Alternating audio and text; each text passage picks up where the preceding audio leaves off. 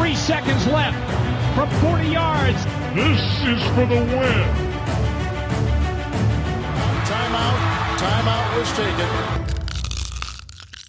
Hallo und herzlich willkommen zur neuen Folge von Icing the Kicker, dem NFL-Podcast in Kooperation zwischen dem Kicker und der Footballerei. Die Uhr tickt und tickt und tickt. Heute in fünf Wochen startet die neue NFL-Saison. Wir können den Countdown mittlerweile also an einer Hand abzählen, um euch bestmöglich auf die NFL-Spielzeit 2023 vorzubereiten, setzen wir heute unsere Division Previews fort, nachdem es in unserer letzten Icing the Kicker Folge mit der AFC North und der NFC North in den hohen Norden ging, entführen wir euch heute in wärmere Gefilde. Wir blicken auf die NFC South und die AFC South. Ich Sag bin Süd. wieder dabei, ich Sag bin Süd. Kutsche und wir, das sind Detti aus der Footballerei. Moin Detti. Hallo Kutsche, sag einfach Süd. Ja, AFC Süd, ich NFC Süd. Und ich bin gespannt, ob wir nach der Folge uns dann äh, darauf einigen können, dass wir heute über die schlechtesten Divisions der ganzen NFL sprechen. Ich bin gespannt, ob das so ist. Was ist deine Meinung jetzt schon dazu? Grille vom Kicker ist auch dabei. Moin Grille. Ich grüße euch und freue mich wieder dabei zu sein. Und ich muss sagen, das schlechteste Divisions auch immer den Vorteil haben, dass es dann bis Ende raus richtig spannend werden kann. Das haben wir letztes Jahr ja gesehen mit den Bucks, die am Ende ja Divisionssieger wurden mit einem 8 zu 9 Verhältnis. War richtig mies, aber bis zuletzt halt extrem spannend.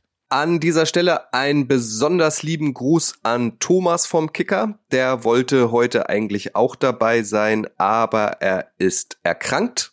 Ähm, er schafft es nicht. Wir sollen euch lieb von ihm grüßen und wünschen ihm natürlich an dieser Stelle gute Besserung. Vielleicht könnt ihr jetzt Thomas kurz in eure Gedanken nehmen und ihm auch äh, Genesungswünsche rüberschicken. Ihr kennt das aus der letzten Folge. Um in unsere jeweiligen Team-Saisonprognosen einzutauchen, nennen wir euch immer jeweils einen X-Faktor. Das kann ein einzelner Spieler sein, das kann eine gesamte Unit sein oder auch mal ein Trainer. Da ist dem Ganzen sind da keine Grenzen gesetzt. Und von diesem X-Faktor hängt letztlich ab, ob Team X oder Y Erfolg haben wird, unserer Meinung nach oder nicht. Zusätzlich ranken wir am Ende die jeweiligen Divisions und lassen natürlich auch euch zu Wort kommen. Denn über den Instagram-Kanal des Kicker haben wir wieder eure Fragen eingesammelt, von denen wir ausgewählte jetzt gleich beantworten. Soweit alles richtig, Detti? Alles korrekt soweit. Das hast du sehr gut gemacht. Gut, dann machen wir weiter mit meinem TH Tourette. Äh, wir räumen das Feld von hinten auf, also starten mit dem schlechtesten Team der Vorsaison der jeweiligen Division, einleitend zur NFC South ganz allgemein. Keines der vier Teams hat es letztes Jahr geschafft, mehr Spiele zu gewinnen als zu verlieren. Alle hatten einen negativen Rekord. Am Ende sicherten sich die Bucks mit acht Siegen und neun Niederlagen den Division-Titel und durften in Anführungszeichen in die Playoffs-Grille, hat es eben schon angekündigt.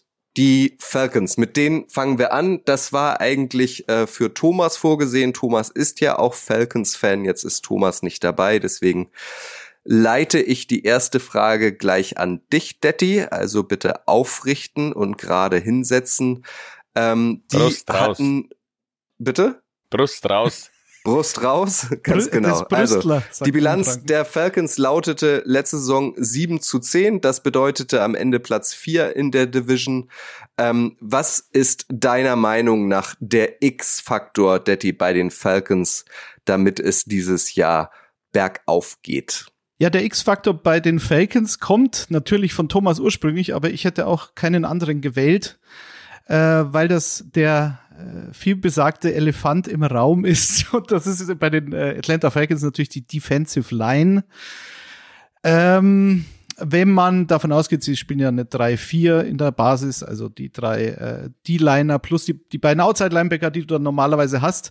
Und diese Unit hat es letztes Jahr geschafft oder im Endeffekt auch über die letzten zwei Jahre gesehen, die mit Abstand äh, schlechteste D-Line, was den Pass Rush äh, betrifft, zu stellen in der NFL. Also letzte hatten sie, glaube ich, 21 Sacks insgesamt. Über die letzten zwei Jahre 39. Damit sind sie mit weitem Abstand äh, auf Platz 32 in der Liga. Ich glaube, der das nächste Team äh, sind dann die Raiders. Die sind aber doch im Vergleich dann deutlich besser gewesen als Atlanta.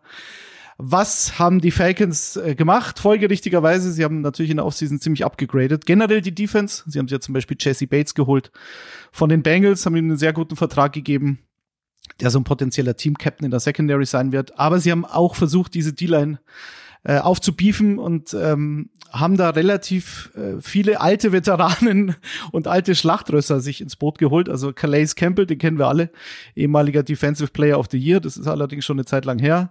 Äh, David Onyemada von den New Orleans Saints ist gekommen. Zach Harrison haben sie in der dritten Runde gepickt im Draft. Und Eddie Goldman gibt's auch noch, da weiß man aber nicht genau, äh, ehemaliger Chicago Bear, ob der jetzt zurückgetreten ist oder nicht. Äh, es sah so aus, dann hat er das Training Camp begonnen. Jetzt ist er wieder absent. Äh, man weiß es nicht, aber der ist auch nicht mehr der Jüngste. Und auf Outside Linebacker haben sie sich auch nochmal verstärkt mit Lorenzo Carter und Bud Dupree. Bud Dupree, ein ehemaliger First-Round-Pick. Das heißt, Atlanta hat, glaube ich, insgesamt 46 Millionen investiert, plus einen Drittrunden-Pick ausgegeben, um diese große Schwachstelle im Kader ähm, ein bisschen auszumerzen. Ähm, die Falcons haben letztes Jahr auch ziemlich viele Penalties bekommen. Das versucht man auch in den Griff zu kriegen. Also in der Defensive, da waren sie das drittschlechteste Team, glaube ich, in der ganzen NFL. Und ähm, haben sich deshalb auch einen neuen Defensive Coordinator dann geholt mit Ryan Nielsen, der war Defensive Line Coach bei den New Orleans Saints. Und der hat ähm, in den letzten sechs Jahren, als er bei den Saints tätig war, hatte diese D-Line im Schnitt fast 47 Sacks pro Saison. Also das wäre schon mal ein Riesenschritt für Atlanta, wenn sie in die Richtung kommen und war damit eigentlich immer in den Top 10 in der Liga. Also ich bin sehr gespannt, weil ich glaube, dass das mitentscheidend sein wird. Grille in der Offensive, wenn man jetzt den Vergleich zieht, glaube ich, sieht es in Atlanta ganz gut aus. Die Quarterback-Position ist natürlich ein großes Fragezeichen, aber ich denke, wenn sie in der Defense einen Sprung machen können und in der Offense ihr extrem lauflastiges Schema durchziehen können, äh, was ihnen letztes Jahr ja sieben Siege gebracht hat, das waren eigentlich mehr, als man ihnen zugetraut hatte, mit einer äh, exzellenten Offensive Line, dann glaube ich, könnte schon was gehen, oder? Wie siehst du's? Auf jeden Fall. Für den Fall mit, wenn man kurz, hast ja schon angerissen, auf Desmond Ritter geht, da hat man jetzt noch nicht viel gesehen. Das war jetzt nicht irgendwie was, wo man sagt, wow, das muss man echt abwarten, wie sich das dann einfach auf dem NFL-Feld zeigt. Dafür hätten sie ja zur Not dann eben Tyler Heinecke, den haben sie ja geholt und für zwei Jahre äh, reingesetzt. Das heißt, wenn Ritter nicht abliefert, könnte man da relativ schnell austauschen. Ansonsten ist eben alles da, um auch in der Offense abzuliefern. Das ist ganz logisch. Da ist äh, Drake London, Kyle Pitts, von denen er erwartet man natürlich, dass er in Verbindung mit Ritter irgendwie auch endlich mal abgehen, weil sie einfach hochtalentierte ja, Spieler sind, äh, die das auch noch nicht so richtig gezeigt haben. Das ist natürlich die große Hoffnung. Und dann haben sie sich natürlich im Draft diesen Luxus-Pick John Robinson geholt, um einfach dieses lauflastige Spiel, auf das man sich, denke ich, einstellen kann, ähm, ja, irgendwie noch weiter zu forcieren. Also da denke ich, da ist alles Ding. Ich kann hier Thomas zitieren, der sagt hier auch in äh, Atlanta ist ein richtiger Hype ausgebrochen. Also da freut man sich richtig auf die Offense und die auf die Defense genauso. Die haben seit 2017 keine Top 16 Defense mehr gehabt. Da war klar, dass sie diese 60 Millionen, das sind glaube ich sogar über die zwei Jahre, weil ja viele Verträge ein wenig länger gehen, 120 Millionen da investiert haben. Das konnten sie auch endlich mal machen, nachdem Matt Ryan da äh, diese ausgebrochene ja. Cap-Hölle, die es da jahrelang gab, jetzt endlich mal weg war. Also da haben sie wirklich an den richtigen Stellschrauben auf dem Papier gedreht. Natürlich fragt sich dann jeder Falcons-Fan und Thomas allen voran, wie sieht's dann ab Week 1 auch aus? Hype und Potenzial und gute Spieler, schön und gut, aber das müssen alle irgendwie auch zeigen, auch so Veteranen wie Calais Campbell oder David Onyetiama, das sind halt äh, gute Männer natürlich, die das schon immer nachgewiesen haben, aber irgendwo sind halt immer auch Brüche mal da. Und da hofft natürlich kein Atlanta-Fan, dass diese Brüche irgendwie jetzt abgehen oder auch ein Jesse Bates vielleicht jetzt mit so einem Monstervertrag dann irgendwie auch irgendwie nachlässt. Das sind natürlich so Fragezeichen, die da noch aufpoppen. Ja gut, also Onyemata, der nicht, dass er anruft bei uns, dass man ihn falsch ausspricht. Onyemata, genau. ähm, ja, wie, wie bereits erwähnt, also wenn die D-Line einigermaßen, ich glaube, wenn sie letztes Jahr doppelt so viele Sex gehabt hätten, wie sie dann im Endeffekt hatten, dann nicht mal dann wären sie in den Top 10 der Liga gewesen. Also das ist so eine Gap zu allen anderen Teams. Ähm, deswegen ist da jegliche Art von Verbesserung und ich glaube, dass, dass Nielsen, der neue Koordinator, da schon, äh, da schon helfen wird und kann. Und äh, dann sind sie für mich so ein bisschen so ein Dark Horse auf den Divisionstitel, Kutsche. Ja, ich finde, äh, du hast es so eben im Nebensatz gesagt, also man könnte auch tatsächlich nochmal die O-Line unterstreichen, weil da haben sie es ja tatsächlich geschafft, sie A zusammenzuhalten ähm, und B dann auch äh, natürlich dafür dann ähm, für Kontinuität zu sorgen. Also sie haben ja mit, mit dem Right Tackle Caleb McCarry für drei äh, Jahre verlängert. Ähm, und äh, der Right Guard, der Left Tackle, die haben eh Langzeitdeals. Ähm, der Center äh, Drew Dallman ist auch noch unter Vertrag. Also das heißt, du hast da eine eingespielte O-Line, was sicherlich ähm, Desmond Ritter in die Karten spielt. Dann haben sie im Draft ja auch noch mal in der zweiten Runde äh, Matthew Bergeron geholt. Also sie haben in die in die O-Line investiert und die Falcons, ähm, das das Run Game der Falcons zählte ja schon letztes Jahr zu den besten der NFL und, und Grille hat es ja gerade gesagt. Äh, jetzt haben sie ja noch äh, ihren neuen Super Running Back, den vermeintlichen, mit Bijan Robinson gedraftet. Also ähm, vor allem auf dem Boden ähm, wird einiges mehr gehen und das war schon gut. Und ähm, jetzt hast du eine eingespielte O-Line und das wird das mit Ritter helfen. Also ich finde so gerade an beiden Lines sehen die Falcons eigentlich gut aus in dieser höchstwahrscheinlich sportlich nicht Top Division. Ja, also die, sie haben im Prinzip zwei Dinge gemacht. Sie haben zum einen äh, hauptsächlich über Free Agents diese Defensive verstärkt, was nicht schwer war, die zu verstärken, äh, weil viel schlechter geht's kaum. Und auf der anderen Seite haben sie aber, indem sie O-Liner verlängert haben, also Lindstrom, der, der Right Guard, ist, war im Endeffekt der, der, wahrscheinlich der beste Guard in der NFL letztes Jahr. Ähm, und McGarry auf der rechten Seite der Tackle, wie gesagt, auch verlängert das Jake Matthews ist solide auf der linken Seite und, und Bergeron, ja, gut, das ist halt auch ein hoher Draftpick, um eine Stärke zu stärken, um natürlich Bijan Robinson dann zu helfen, klar. Ist das nicht Bergeron? Ich finde, das ist Bergeron. Das klingt so schön cambeerig. Für mich ist es Bergeron. Ich Ist nehme 100, Bergeron. ich krieg bitte 100 Gramm Becherau. Genau. Das, doch, das klingt doch viel schöner als Bergeron. Machen Sie So. 150 bitte. Wir haben es gesagt, ähm, zu jedem Team in diesen zwei Divisions haben wir auch noch Fragen von euch eingesammelt. Christine. Punkt 0208 hat uns über Instagram geschrieben, Grille, und fragt nochmal ganz allgemein, wie stark ist der Falcons Kader insgesamt? Also ja, ich habe es vorhin angedeutet, auf dem Papier ist das wirklich, ich lese das seit Wochen, Monaten, was sie da alles gemacht haben im Draft, was sie an Spieler verpflichtet haben. Das ist alles top. Ich bin da wirklich auch so ein bisschen mitgehypt, natürlich, weil Thomas immer mal oder weil wir halt miteinander quatschen und so, dann mal immer mehr davon mitkriegt. Er hat noch gesagt, im, in irgendeinem äh, Falcons-Podcast kam dann auch irgendwie der Punkt auf, dass in den Trainings oder im ersten Training so viele da waren wie damals nur nach dem Super Bowl oder vorm Super Bowl. Also ja, da ist ein Hype da. Ich bin da irgendwie auch mit ein wenig dabei. Ich bin so gespannt, das alles zu sehen. Das Laufspiel war letztes Jahr schon top.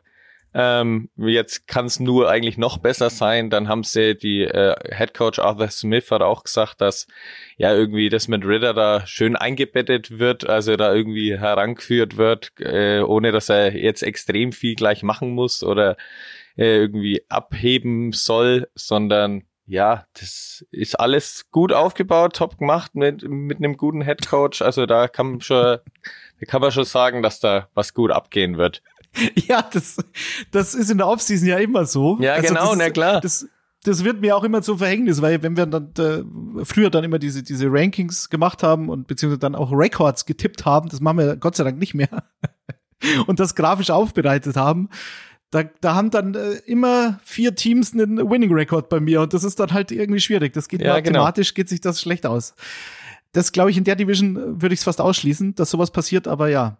Letztlich ist es so. Desmond Ritter kann natürlich auch total in die Hosen gehen. Da brauchen wir nicht drüber reden. Taylor Heineke ist Taylor Heineke. Da, da weiß man, was man bekommt. Das dachte man über Geno Smith letztes Jahr auch klar. Natürlich ist nichts ausgeschlossen, aber ob Desmond Ritter, der ja ein brutaler Game Manager war in diesen vier Starts und mit seinen zwei Touchdowns keine Interception, also ne, also wenn er wenn er keine Fehler macht, alles gut. Aber entscheidend ist halt äh, das Laufspiel und Bijan Robinson und mal sehen. Es gab zum Abschluss fünf Running Backs, die in den Top 10 gedraftet worden sind seit 2013. Äh, Saquon, Barkley, Leonard Fournette, Christian McCaffrey, Zeke Elliott und jetzt Bijan Robinson.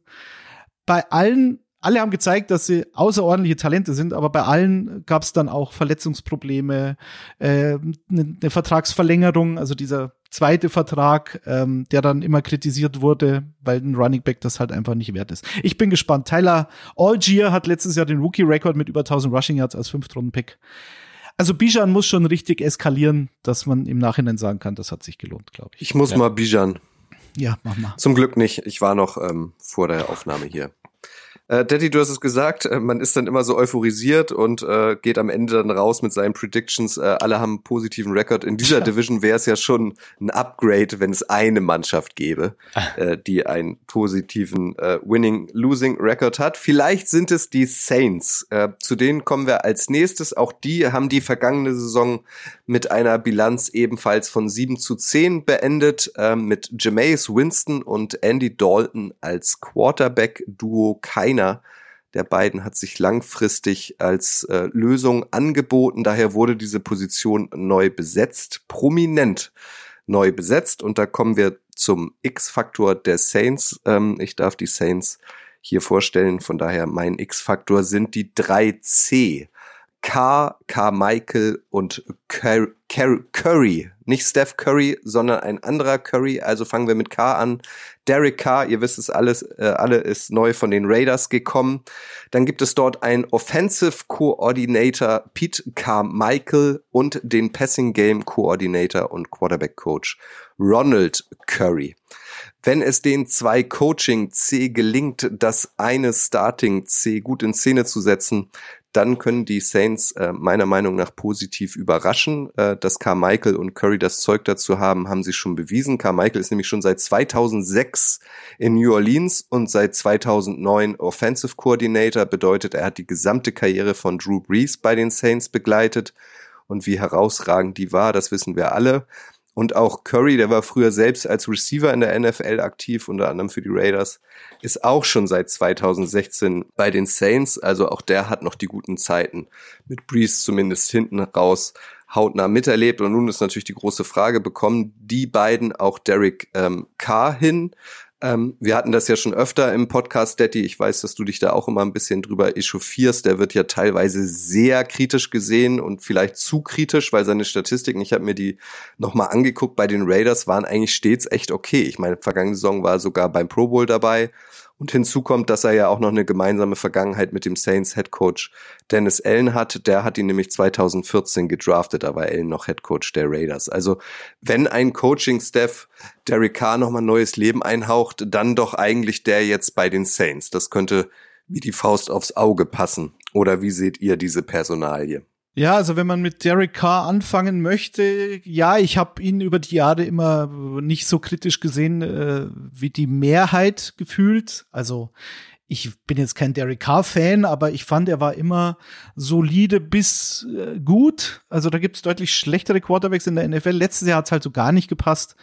Ich glaube, er kam mit Josh McDaniels beziehungsweise diesem System mh, hm, halt einfach nicht zurecht, hatte nur knapp 61 Prozent Completion Rate. Das war die zweitgeringste Rate in seiner Karriere und das Passer Rating war nicht gut und hat 14 Interceptions geworfen und war dann halt folgerichtig, äh, wurde dann auch gebencht, war es halt dann vorbei mit, mit der Zeit von Derek Carr bei den Raiders unschönes Ende, finde ich. Also es ist immer traurig, wenn so ein verdienter Spieler, er ist ja All-Time-Leader, was die Passing Yards betrifft bei den Raiders und auch was die Passing Touchdowns betrifft, war neun Jahre dort. Schade. So, jetzt geht er zu den Saints, fängt neu an, hat aber vertraute Gesichter ähm, mit dem Head Coach und ja, mal sehen, was rauskommt. Sie haben halt auch versucht, so ein paar Spieler wie zum Beispiel Foster Moreau der hoffentlich seine Erkrankung gut überstanden hat. Ähm, äh, den kennt er auch noch aus Raiders Zeiten. Äh, Foster Moreau war auch bei LSU, also auch der kommt quasi nach Hause. Jamal Williams haben sie geholt, äh, der letztes Jahr, glaube ich, 17 Rushing Touchdowns hatte und über 1000 Rushing Yards. Weil man halt auch nicht weiß, was mit Elvin Kamara passiert. Da schwebt da immer noch eine Suspendierung ähm, wie ein Damoklesschwert über ihm und sie haben Kendrick Miller in der dritten Runde auch noch geholt. Also auf, auf der Position Running Back, weil du halt weißt, okay, wir haben eine O-Line, die könnte funktionieren, wenn wir das so ein bisschen wie, wie Atlanta angehen.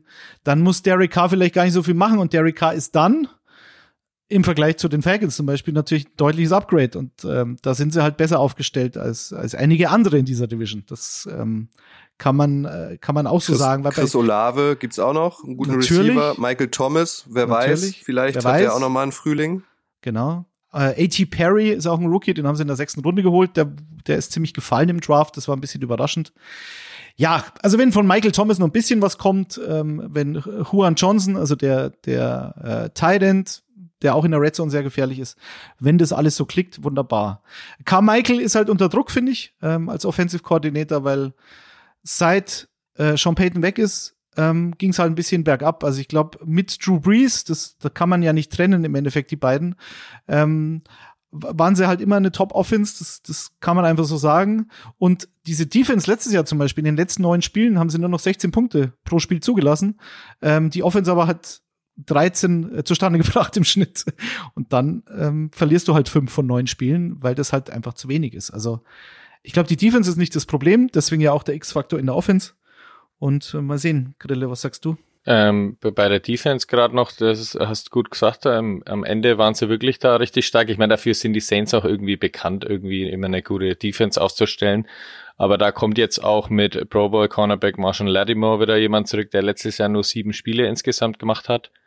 Das ist natürlich wieder ein Upgrade und dann haben sie einen äh, soliden Safety Room zum Beispiel auch mit Tyron Matthew. Also da sind sie wirklich echt gut aufgestellt, wie du sagst. Und wenn wir in der Offense noch ganz vergessen hatten, war, sie haben ja von den Detroit Lions Jamal Williams auch geholt ähm, ja, ja, der genau. letztes Jahr die meisten Touchdowns gemacht hat. Natürlich immer kurze Distanzen, aber ich finde, wenn er das irgendwie ansatzweise so bringen kann, dann ist das für die Saints und auch für Derek Carr eben immer eine Waffe für, ey, wir haben ein kurzes äh, drittes oder gar viertes Down, da müssen wir irgendwie die ja, noch ein, zwei Yards überbrücken oder wir sind an der Goal-Line, dann macht der Jamal Williams echt immer einen Top-Job. Das hat er eben schon immer mal werden gezeigt, früher bei den Packers ja auch. Ich mochte den irgendwie schon immer, auch ein lustiger Typ natürlich. Aber dass er letztes Jahr, das haben die Lions da eben top gemacht, ihn da immer richtig einzusetzen und dann zu, ja, zum Touchdown-Leader zu führen. Deswegen auch da ein smarter Move, gerade wenn man nicht weiß, was mit Alvin Kamara irgendwie passiert, dann kann man sich erstmal da auf ihn und eben Condre Miller, der in Texas da auch für Furore gesorgt hat. Also da haben sie sich gut abgegradet und Derek Carr noch mal ganz kurz dazu. Ich sehe den schon immer gern. Ähm, war für mich schon immer, seit ich das intensiver verfolge, so jemand wie äh, Matthew Stafford auch. Da kriegst du echt geile Plays. Da kriegst du natürlich auch mal wilde Interceptions und so, aber echt ein starker Passing Quarterback, der da immer seine Yards auch sammeln wird und wenn er eben die Fehler, was er immer seine Geschichte in seiner Karriere ist, einigermaßen kontrolliert mit der restlichen guten Offense, da die gerade im Laufspiel äh, mehr aufstellen kann, plus eine Defense, die solide bis sehr gut ist oder bis, bis sehr gut sein kann, dann äh, sind die Saints hier auch absolut im Lostopf, um die Division zu gewinnen. Ja, letztlich geht's drum, auf dieser Quarterback-Position halt mal wieder Ruhe reinzukriegen. Und äh, seit Drew Brees und John Payton weg sind, äh, wenn du da auch wieder den Vergleich ziehst, also 2022 haben die, haben die Saints eben über die gesamte Saison gesehen, äh, bisschen über 19 Punkte pro Spiel gemacht in der Offense. Das war Platz 22 in der NFL. Und in den 15 Jahren mit Drew Brees beispielsweise hatten sie im Schnitt 28 Punkte pro Spiel. So, also ähm, nach Brees, also seit 2021, gab es fünf verschiedene Starting Quarterbacks: Andy Dalton, Jameis Winston, Taysom Hill, Trevor Simeon, der ist ja auch noch und da Ian, und Ian Book. Und ähm, das, also diese fünf Starting Quarterbacks, das äh, sind mit den Chicago Bears, den Browns und Washington auch die meisten in dieser Zeitspanne in der NFL. Also da eine Ruhe reinzukriegen und ähm, eine Solidität auf der Position ist, glaube ich, erstmal das Wichtigste ähm, für dieses Team. Und ja, letztlich muss man, muss man abwarten, was passiert. Wie gesagt, ich glaube, dass Carmichael auch etwas äh, unter Druck steht, weil diese Nummer 22 Scoring Offense und ich glaube auf Nummer 19, was die Total Offense, also die Yards pro Spiel betrifft, die sie da in der NFL letztes Jahr waren. Das war der schlechteste oder zweitschlechteste Wert, was diese Kategorien betrifft, ähm, seit 2005 bei den New Orleans Saints. Also das ist schon historisch schlecht im Vergleich zu vorher. Klar, das mit dieser Ära Peyton Breeze ähm, war klar, dass das nicht mehr so weitergeht wahrscheinlich, aber ja. ähm, wir werden sehen, was passiert. Was letztes Jahr auch noch ein Punkt war, ist zum einen diese, sind diese Probleme in der Red Zone, die sie hatten. Also da waren sie auch im hinteren Drittel der NFL. Genau. Und das Verletzungspech. Das darf man auch nicht vergessen. Also sie haben, glaube ich, zehn verschiedene Offensive Linemen ähm, starten lassen müssen und, und acht verschiedene Wide Receiver. Also äh, über die gesamte Saison gesehen. Und insgesamt, glaube ich, gab es 27 verschiedene Starter ja, in der Saints Offense. Also das ist zu das viel. Ist viel. Ja, Too absolut. Much. Gerade gerade noch bei der Offense Line, wenn da alle gesund sind, da haben sie auch mehrere Pro Bowler dazu. Also natürlich, wenn das alles dasteht, dann hilft es nur Derek Carr im Passspiel und dann eben auch, um diese Red Zone Goal Line Offense da mal wieder in Schwung zu kriegen und da eben sichere Touchdowns zu erzielen und da, wenn das eben hält, dann hilft es einem Jamal Williams, dann hilft das einem Derek Carr und ja, also Chris Olave haben wir ja auch schon erwähnt. Wenn Alvin Kamara dann ein paar Spiele fehlen sollte, dann kann man das irgendwie vielleicht kompensieren. Bis er dann wieder da ist, dann ist er natürlich ein Unterschiedsspieler, gerade weil er beides extrem gut kann, Laufspiel und als Receiver. Also dann könnte man auch das überbrücken, wenn das irgendwie eine, keine Ahnung, sechs Spiele Sperre werden sollte. Aber klar, da gehört immer Verletzungsglück dann auch dazu, dass man da eben nicht schwer gebeutelt ist, was die Saints natürlich auch waren. Gerade bei Michael Thomas, auch wenn wir das nochmal, habe ich hier gerade nochmal dem, der hat nur zehn Spiele in den letzten drei Jahren gemacht, also das ist natürlich irgendwie gar nichts. Also da hofft man sich schon nochmal, dass er wenigstens nochmal eine Saison hinkriegt für das, was er eigentlich, ja, mal gezeigt hat und man irgendwie jetzt ja schon drei Jahre nicht mehr gesehen und in Vergessenheit das alles geraten ist. Da passt dann äh, letztlich, also zu dieser Michael Thomas Camara Geschichte, da, das ist das Problem, was Saints-Fans, glaube ich, auch haben. Äh, zum einen Spieler, der halt seit Jahren nicht mehr auf dem Platz gestanden ist und zum anderen Spieler, wo eventuell eine, eine, eine Sperre kommt und der jetzt auch schon so langsam in die Jahre, äh, in den Jahren ist und, und man halt auch nicht mehr weiß, ist er noch der Camera von früher. Wenn das einigermaßen ist, wunderbar. Wenn nicht, wie gesagt, dann hast du mit Miller ein bisschen äh, vorgebaut und mit Jamal Williams, äh, um das etwas kompensieren zu können. Die User-Frage, die wir von euch bekommen haben dazu, ist Derek Carr eine Führungsfigur wie Drew Brees von C. Aule. Gruß, ähm, äh, danke für diese, für diese Insta-Frage. Schwer zu beantworten, Grille, weil, ja, also ich glaube ja, Derek Carr ist eine Führungsfigur. Das, deswegen fand ich ihn auch immer recht sympathisch. Das macht es dann halt auch einfacher für jemanden zu routen, wenn man ihn mag. Und ich fand ihn bei Pressekonferenzen bei den Raiders, er hat sich immer gestellt, ähm, war, glaube ich, ein absoluter Führungsspieler. Und es hat halt dann nicht mehr mit dem, mit dem Headcoach funktioniert und seine Leistung auch dementsprechend nicht mehr so, ähm, dass die Raiders gesagt haben, du bist unsere Zukunft weiterhin. Vielleicht ist es jetzt bei den Saints aber Drew Brees, wie gesagt, diese Drew Brees, Sean Payton-Ära, die kann man nicht so leicht ähm, zurückholen. Das ist einfach so. Das ist klar. Also K hat, wie du sagst, finde ich auch einen, also wie so rüberkommt, einen extrem hohen Football-IQ und äh, es analysiert gut ist jetzt hier nicht immer, ja, keine Ahnung, auch wenn man jetzt irgendwie sein Aus anschaut, das hat er ja auch kommentiert, da hat er ja sich auch traurig geäußert und so weiter, aber jetzt ohne irgendwie extrem pumpig irgendwie zu sein, sondern der hat es auch ganz offen kritisiert, was ihm nicht gepasst hat und so weiter. Das zeigt ja einfach, hey, der weiß, wie er mit Worten umzugehen hat. Dann hat er eben als ewiger äh, All-Time-Leader der Raiders ja das auch über viele, viele Jahre gezeigt. Also da, das ist auf jeden Fall ein Upgrade zu den letzten Jahren. Ob der jetzt natürlich genauso was wie Drew Brees irgendwie ist, ist natürlich wieder eine andere Frage, weil Drew Brees ist natürlich eine Kategorie vielleicht eins höher, aber es ist auf jeden Fall, finde ich, der richtige und smarte Move der Saints, mit K jetzt weiterzugehen. Gut, er war ja auch der, ich sag mal, der Free Agent, der da der größte Name, weil Aaron Rodgers zum Beispiel war ja kein Free Agent, das war ja dann Trade, aber ähm, von den Quarterbacks, die verfügbar waren, haben sich da, glaube ich, den, zumindest den größten Namen geholt. Kommen wir ja. zu den Carolina Panthers, die haben sich keinen Free Agent auf Quarterback geholt, sondern Bryce Young gedraftet. Ähm, das war sehr teuer, weil sie im Gegenzug, äh, um Bryce Young zu bekommen, äh, und sich diesen Draft-Pick von den Chicago Bears zu holen, haben sie unter anderem auch DJ Moore nach Chicago geschickt und damit ihren klaren Nummer 1 Receiver gehen lassen. Und deswegen, wenn man die Carolina Panthers sich betrachtet und äh, sich überlegt, was bei denen der X-Faktor sein könnte, dann ist es meiner Meinung nach dieser, äh, diese Wide Receiver Unit, also äh, letztlich die gesamte Positionsgruppe, weil ich gespannt bin, wer, wer DJ Moore ersetzen kann. Und ich glaube, dass das nicht eine Person sein wird, sondern das muss, muss die Gruppe an sich auffangen. Ähm, es gibt einige neue Namen bei den Panthers äh, auf der Position. Du hast Adam Thielen, über den haben wir in den letzten Podcasts oder zumindest in, in der letzten Folge, als wir auch die Minnesota Vikings behandelt haben, gesprochen. Ja, Thielen sah nicht mehr so gut aus letztes Jahr. Er ist halt auch nicht mehr der Jüngste und ich glaube, so ein Spieler wie er lebt halt davon, äh, Separation zu kreieren. Und wenn du halt ähm, ein bisschen in die Jahre gekommen bist, dann äh, und das dann wegfällt oder nicht mehr so vorhanden ist wie noch vor ein paar Jahren. Er hatte ja mal, ich glaube, 2018, 19 über 1300 bzw. 1400 Receiving Yards. Hatte dann noch mal eine Saison mit, glaube 14 Touchdowns.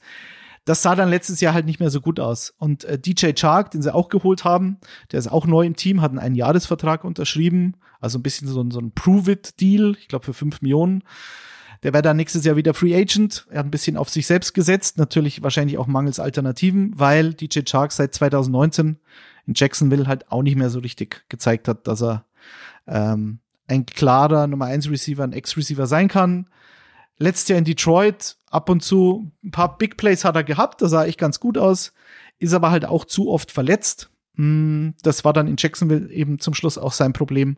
Und in der zweiten Runde haben sich die Panthers mit Jonathan Mingo verstärkt. Die Frage ist aber, ob der gleich im ersten Jahr mh, hm, viele Snaps bekommt oder ob er sich halt erstmal an die NFL gewöhnen muss. Er war jetzt einer der wenigen Receiver im Draft, die, sag ich mal, von der Physis und von der Athletik her da diesem klassischen Bild eines Ex-Receivers entsprechen. Also er könnte dann zum Beispiel der Nachfolger von DJ Chark nächstes Jahr sein, äh, wenn der dann als Free Agent das Team wieder verlassen sollte. Aber wir reden ja von 2023.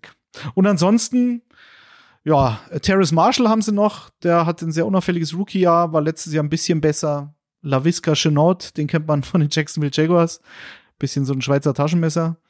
Und auf Tident haben sie Hayden Hurst geholt. Also wenn man jetzt so diese Passcatcher äh, betrachtet für ihren jungen Quarterback, dann sind da viele Wide Receiver 1b oder 1c dabei, aber so eine klare Nummer 1 ja nicht, oder?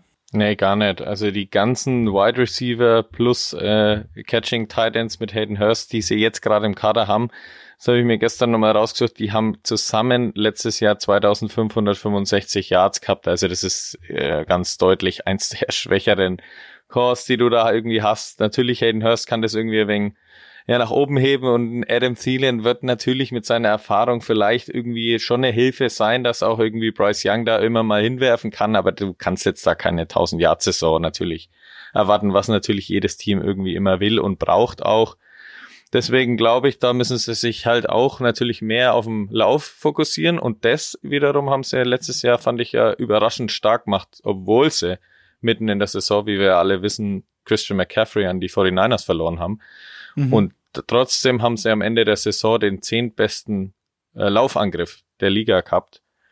Also da haben sie wirklich irgendwie, ja, keine Ahnung, ihren, ja, ihr aus der Not eine Tugend gemacht. Gerade am Ende der Saison haben sie in den letzten drei Spielen im Schnitt 188 Rushing Yards auf die Beine gestellt. Also wie gesagt, das ist trotz äh, McCaffrey-Verlust, wo man ja gedacht hat, ach Gott, jetzt brechen die Panthers ja total ein haben sie da wirklich irgendwie was äh, ganz Gutes gemacht und sich in dem Bereich ja auch noch mit Miles Sanders, der das letzte Jahr bei den Eagles natürlich da gezeigt hat, was er alles drauf hat oder was er alles wirklich leisten kann, wenn irgendwie das Schema auch passt, war schon immer gut, aber letztes Jahr war natürlich absolutes Standout hier.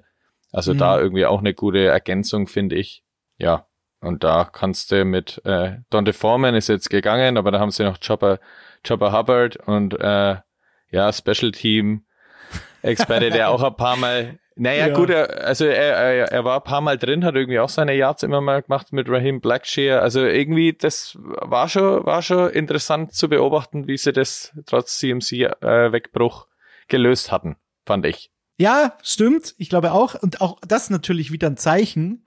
Okay, wir verlieren McCaffrey und haben dann als Nummer 1 Rece äh, Running Back, Entschuldigung, Receiver, Nummer 1 Running Back mit Formen äh, jemand, der schon eine Achillessehnen-Ruptur äh, in seiner Karriere zu verzeichnen hatte und der dann aber, und du trotzdem aber mit diesem Laufspiel eigentlich dominiert hast. Ja.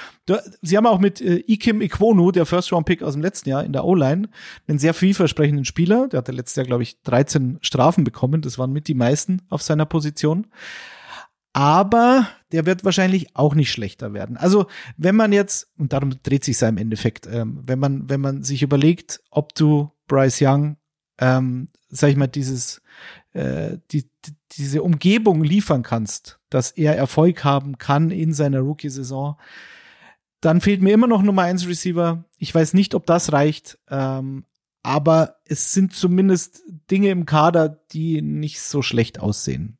Absolut. Sagen wir es mir so, Kutsche. Bin ich total bei euch. Natürlich. Ich habe noch eine User-Frage. Habt ihr Ja. die bei den Panthers schon abgefeuert? Nein, nein, noch nicht. Wir haben aber noch nicht auf die, Siehste? auf die Defense geschaut. Da werden, wollen wir danach noch mal gucken. Aber das ist Ja, aber das passt guter Übergang. äh, gerade. Genau. Ja, Überga äh, Überleitung des Todes. Und zwar hat rbn.rnrt auf Instagram gefragt, äh, kann Young die Panthers mit ordentlicher Defense in die Playoffs führen? Die Frage passt doch super, Daddy. Mm, Ja, also die Panthers hatten ja letztes Jahr zwei Probleme, vor allem durch die Luft. Also die, sagen wir, die eigene Offense durch die Luft war sehr überschaubar mit Baker Mayfield, PJ Walker und Sam Darnold. Das ist auch, muss man ja nochmal auf der Zunge zergehen lassen. Und aber auch in der Defense durch die Luft äh, waren sie halt sehr anfällig. Und das liegt halt einfach daran, dass sie zwar mit JC Horn, ich glaube auch ein ehemaliger First Runner auf Cornerback, gut bestückt sind, aber dann wird's halt schon dünn. Und dann hast du Dante Jackson, der hatte eine Achillessehnenruptur, auch er. Und CJ Henderson, den kennt Kutsche noch aus Jacksonville, war jetzt auch überschaubar, was, was die Leistung betrifft. Das heißt, natürlich musst du Young ähm, ein Umfeld bieten, was ihn erfolgreich sein lässt in der Offense, aber wenn du halt eine Defense hast ähm, und du ständig in so einem Catch-up-Modus äh, in der Offense bist und dich befindest, weil du halt immer äh, auf dem Scoreboard hinten liegst äh, und dann dein Playbook sehr eindimensional werden könnte, das ist ja immer das Ding beim Football, dann macht's es äh, macht's das Leben für Young halt auch nicht einfacher. Äh, die Run-Defense war okay letztes Jahr, das war nicht das Problem, da waren sie, glaube ich, auf Platz 12. Aber die Panthers haben ja auch einen neuen Defensive Coordinator mit Ejiro Evero, den haben sie aus Denver geholt und die Denver Broncos, so schlecht sie letztes Jahr performt hatten, war die Defense ja nicht das Hauptproblem in Colorado. Also äh, ich, ich freue mich auf eine gute bis solide Defense und wenn die User-Frage das ähm, beinhaltet, kann die Defense Young so unterstützen, dass sie sogar eine Chance auf die Playoffs haben, dann sage ich, wieso nicht? Vor allem, weil halt diese Defensive Line im Gegensatz zu Atlanta halt eine Stärke im Kader ist. Oder? Total. Da, er, er hat da sogar, also hier äh, der neue Defensive Coordinator Evero hat da sogar noch Brian Burns und Derek Brown bekommen. Ähm, und ja, du hast Denver angesprochen, also so mies und echt ungern mehr diese Spiele angeschaut hat, weil man auf dem Papier die Defense sieht, dann war das echt herausragend letztes Jahr. Also wenn sie da nur ein bisschen was davon abkriegen durch Evero und die neuen Spieler und dann haben sie hinten noch äh, Von Bell von den Bengals geholt. Also das kann ja auch irgendwie die Passverteidigung natürlich auch total äh, verbessern oder Mhm. wird's mutmaßlich auch. Dann hast du da wirklich eine mindestens solide, bis vielleicht sogar echt, wenn Evero da seinen Stil irgendwie reinkriegt, direkt und schnell, äh, das sogar eine bessere in der ganzen NFL, dann hilft es natürlich immer der Offense. Das ist ja ganz klar im Football. Und dann kann Young eben in Verbindung mit, was wir schon diskutiert haben, mit einem äh, Top-Laufspiel, ja natürlich da die Panthers auch weit bringen. Also vielleicht noch als de- Defense, defensive Stars im Kader, also Derek Brown haben wir angesprochen. Der ist deutlich besser geworden. Er war ja auch ein hoher Draftpick vor ein paar Jahren. Und wenn der jetzt auch noch äh, mehr als einen Sack zustande bringt, dann könnte er auch wirklich ein Star in der Liga sein. Und dazu Frankie Louvu, Shaq Thompson, die auch beide sehr gut gespielt haben letztes Jahr auf der Linebacker-Position und Brian Burns, du hast ihn angesprochen. Ja. Der Pass-Rusher Nummer eins, der hatte letztes Jahr 13 Sacks. Auch der wird vermutlich nicht schlechter. Also auch die Panthers könnten um den Titel mitspielen. Vielleicht. Ich hab's ja- Daddy, dazu kommen wir, dazu kommen wir gleich zu unserem Ranking. Wir haben ja noch eine Mannschaft. Und das ist äh, Grilles, die Buccaneers. Ähm, wie schon angesprochen, letzte Saison ein Sieg mehr als die Panthers, Saints und Falcons. Deswegen durften sie bei den Playoffs mitmischen. Jetzt ist Tom Brady weg und Baker Mayfield ist da. ist der dein X-Faktor, Grille? Nein, der X-Faktor ist er nicht. Das sind wir eigentlich beim gleichen Thema wie bei den Panthers. Ich bin erstmal auf die Defense gegangen, weil wenn man sich die anschaut, dann steckt da wirklich viel drin, um natürlich wieder, wie es gerade angesprochen bei den Panthers, der die Offense zu entlasten oder denen halt äh, viele, viele Chancen in der Offense zu geben. Und da bin ich so auf den X-Faktor der D-Line und Linebacker gekommen. Als erstes habe ich mir da mal Edge Rusher Joe Tryon Shoyinka rausgesucht. Natürlich verrückter Name. Aber den haben sie 2021 in der ersten Runde mit ja hohem äh, Potenzial gedraftet und das hat er bislang n- noch nicht so hinbekommen. Also war meistens nur Rotationsspieler, hat insgesamt erst 9-6, also immerhin 9-6, aber ist natürlich nicht noch nicht das, was sie sich davon versprochen hatten. Deswegen ist es jetzt für ihn so eine Make-or-Break-Season, wie man sagt. Und da befindet er sich aber in einem Kreis, wo er viel lernen kann, wo er sich gut äh, einspielen könnte, wenn das alles hinhaut, weil er ist im Linebacker-Room zusammen mit Unterschiedsspieler wie Levante David. Der hätte Free Agent werden können bei den Bucks. Den haben sie aber dann gehalten. Dann gibt's noch Devin White, Shaq Barrett, der, den hätte man auch als X-Factor-Kandidat herauspicken können, weil er viele Verletzungen hatte und irgendwie kaum gespielt hat letzte Saison. Also das sind alles wirklich Top-Top-Spieler auf dem Papier. Wenn dann eben Tryon Shoyinka das ergänzt und irgendwie mehr Sex dahin bringt, dann ist das wirklich eine gefährliche Unit. Im äh, Draft haben sie noch ja, ja Diaby als Outside-Linebacker dazu genommen.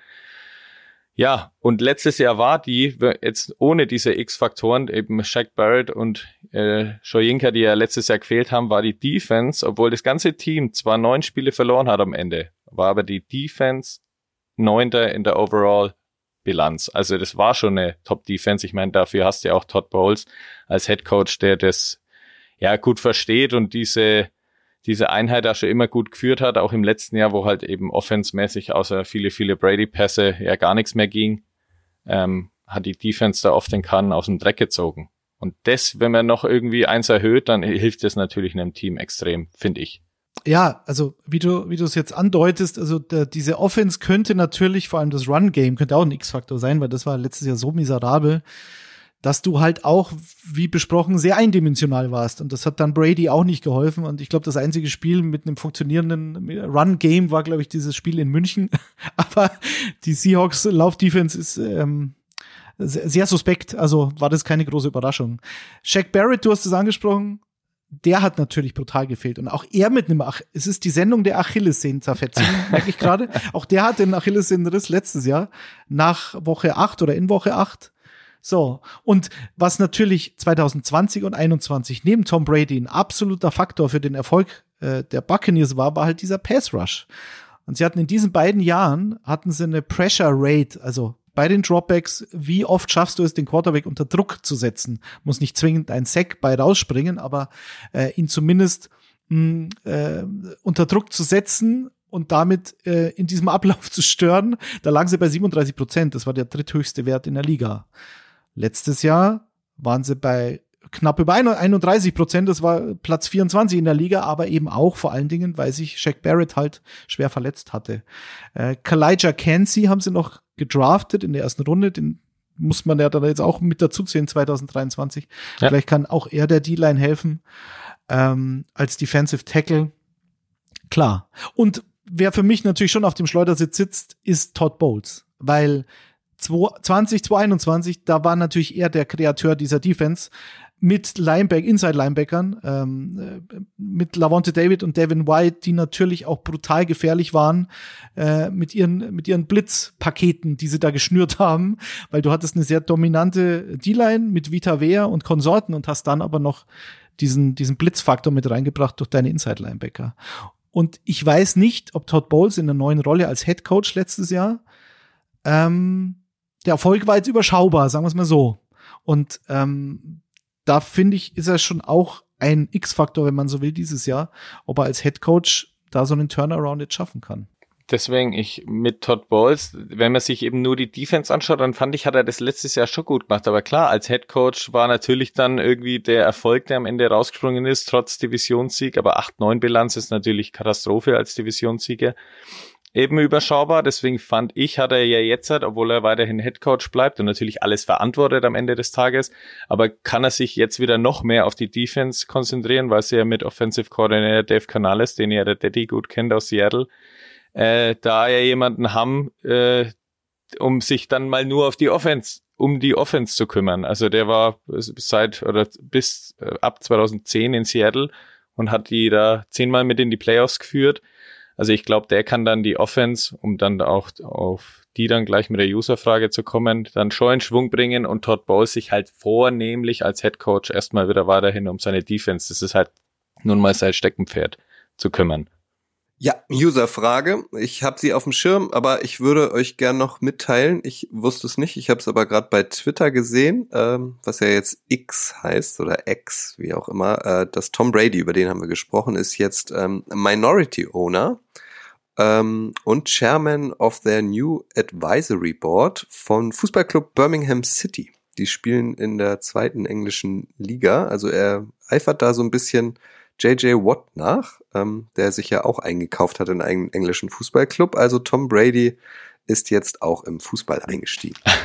Nicht, dass es heißt, ich hätte es euch nicht erzählt. Userfrage, die kommt von jesper.klw.pm, auch über Instagram. An dieser Stelle sei nochmal gesagt, noch produzieren wir ja zweiwöchentlich zum Saisonstart, aber wieder wöchentlich und ähm, immer kurz bevor wir produzieren, fragen wir auf dem Instagram-Kanal ähm, des Kicker euch nach euren Fragen oder nach eurer Meinung. Also habt da bitte einen genauen Blick drauf. Jesper hat das getan, Grille. Und jetzt kommen wir doch noch ein bisschen mehr zu Baker. Der fragt nämlich, wird sich Baker bei den Bucks durchsetzen können? Ja, er wird sich durchsetzen müssen. Die andere Option ist dann der 2021er Zweitrunden-Pick Kyle Trask. Also das wäre natürlich auch, ja, keine Ahnung, eine noch größere Wundertüte wahrscheinlich, was man dann da erwarten kann, als von Mayfield. Der, bei dem schwingt er immer sein 2020er Jahr bei den Browns mit, mit über 3500 Yards, 26 Touchdowns und nur 8 Interceptions. Irgendwie dahin müsste natürlich kommen, um quasi auch die Bucks-Fans zu überzeugen oder auch die Bucks dann eben ja bis in die Playoffs führen zu können.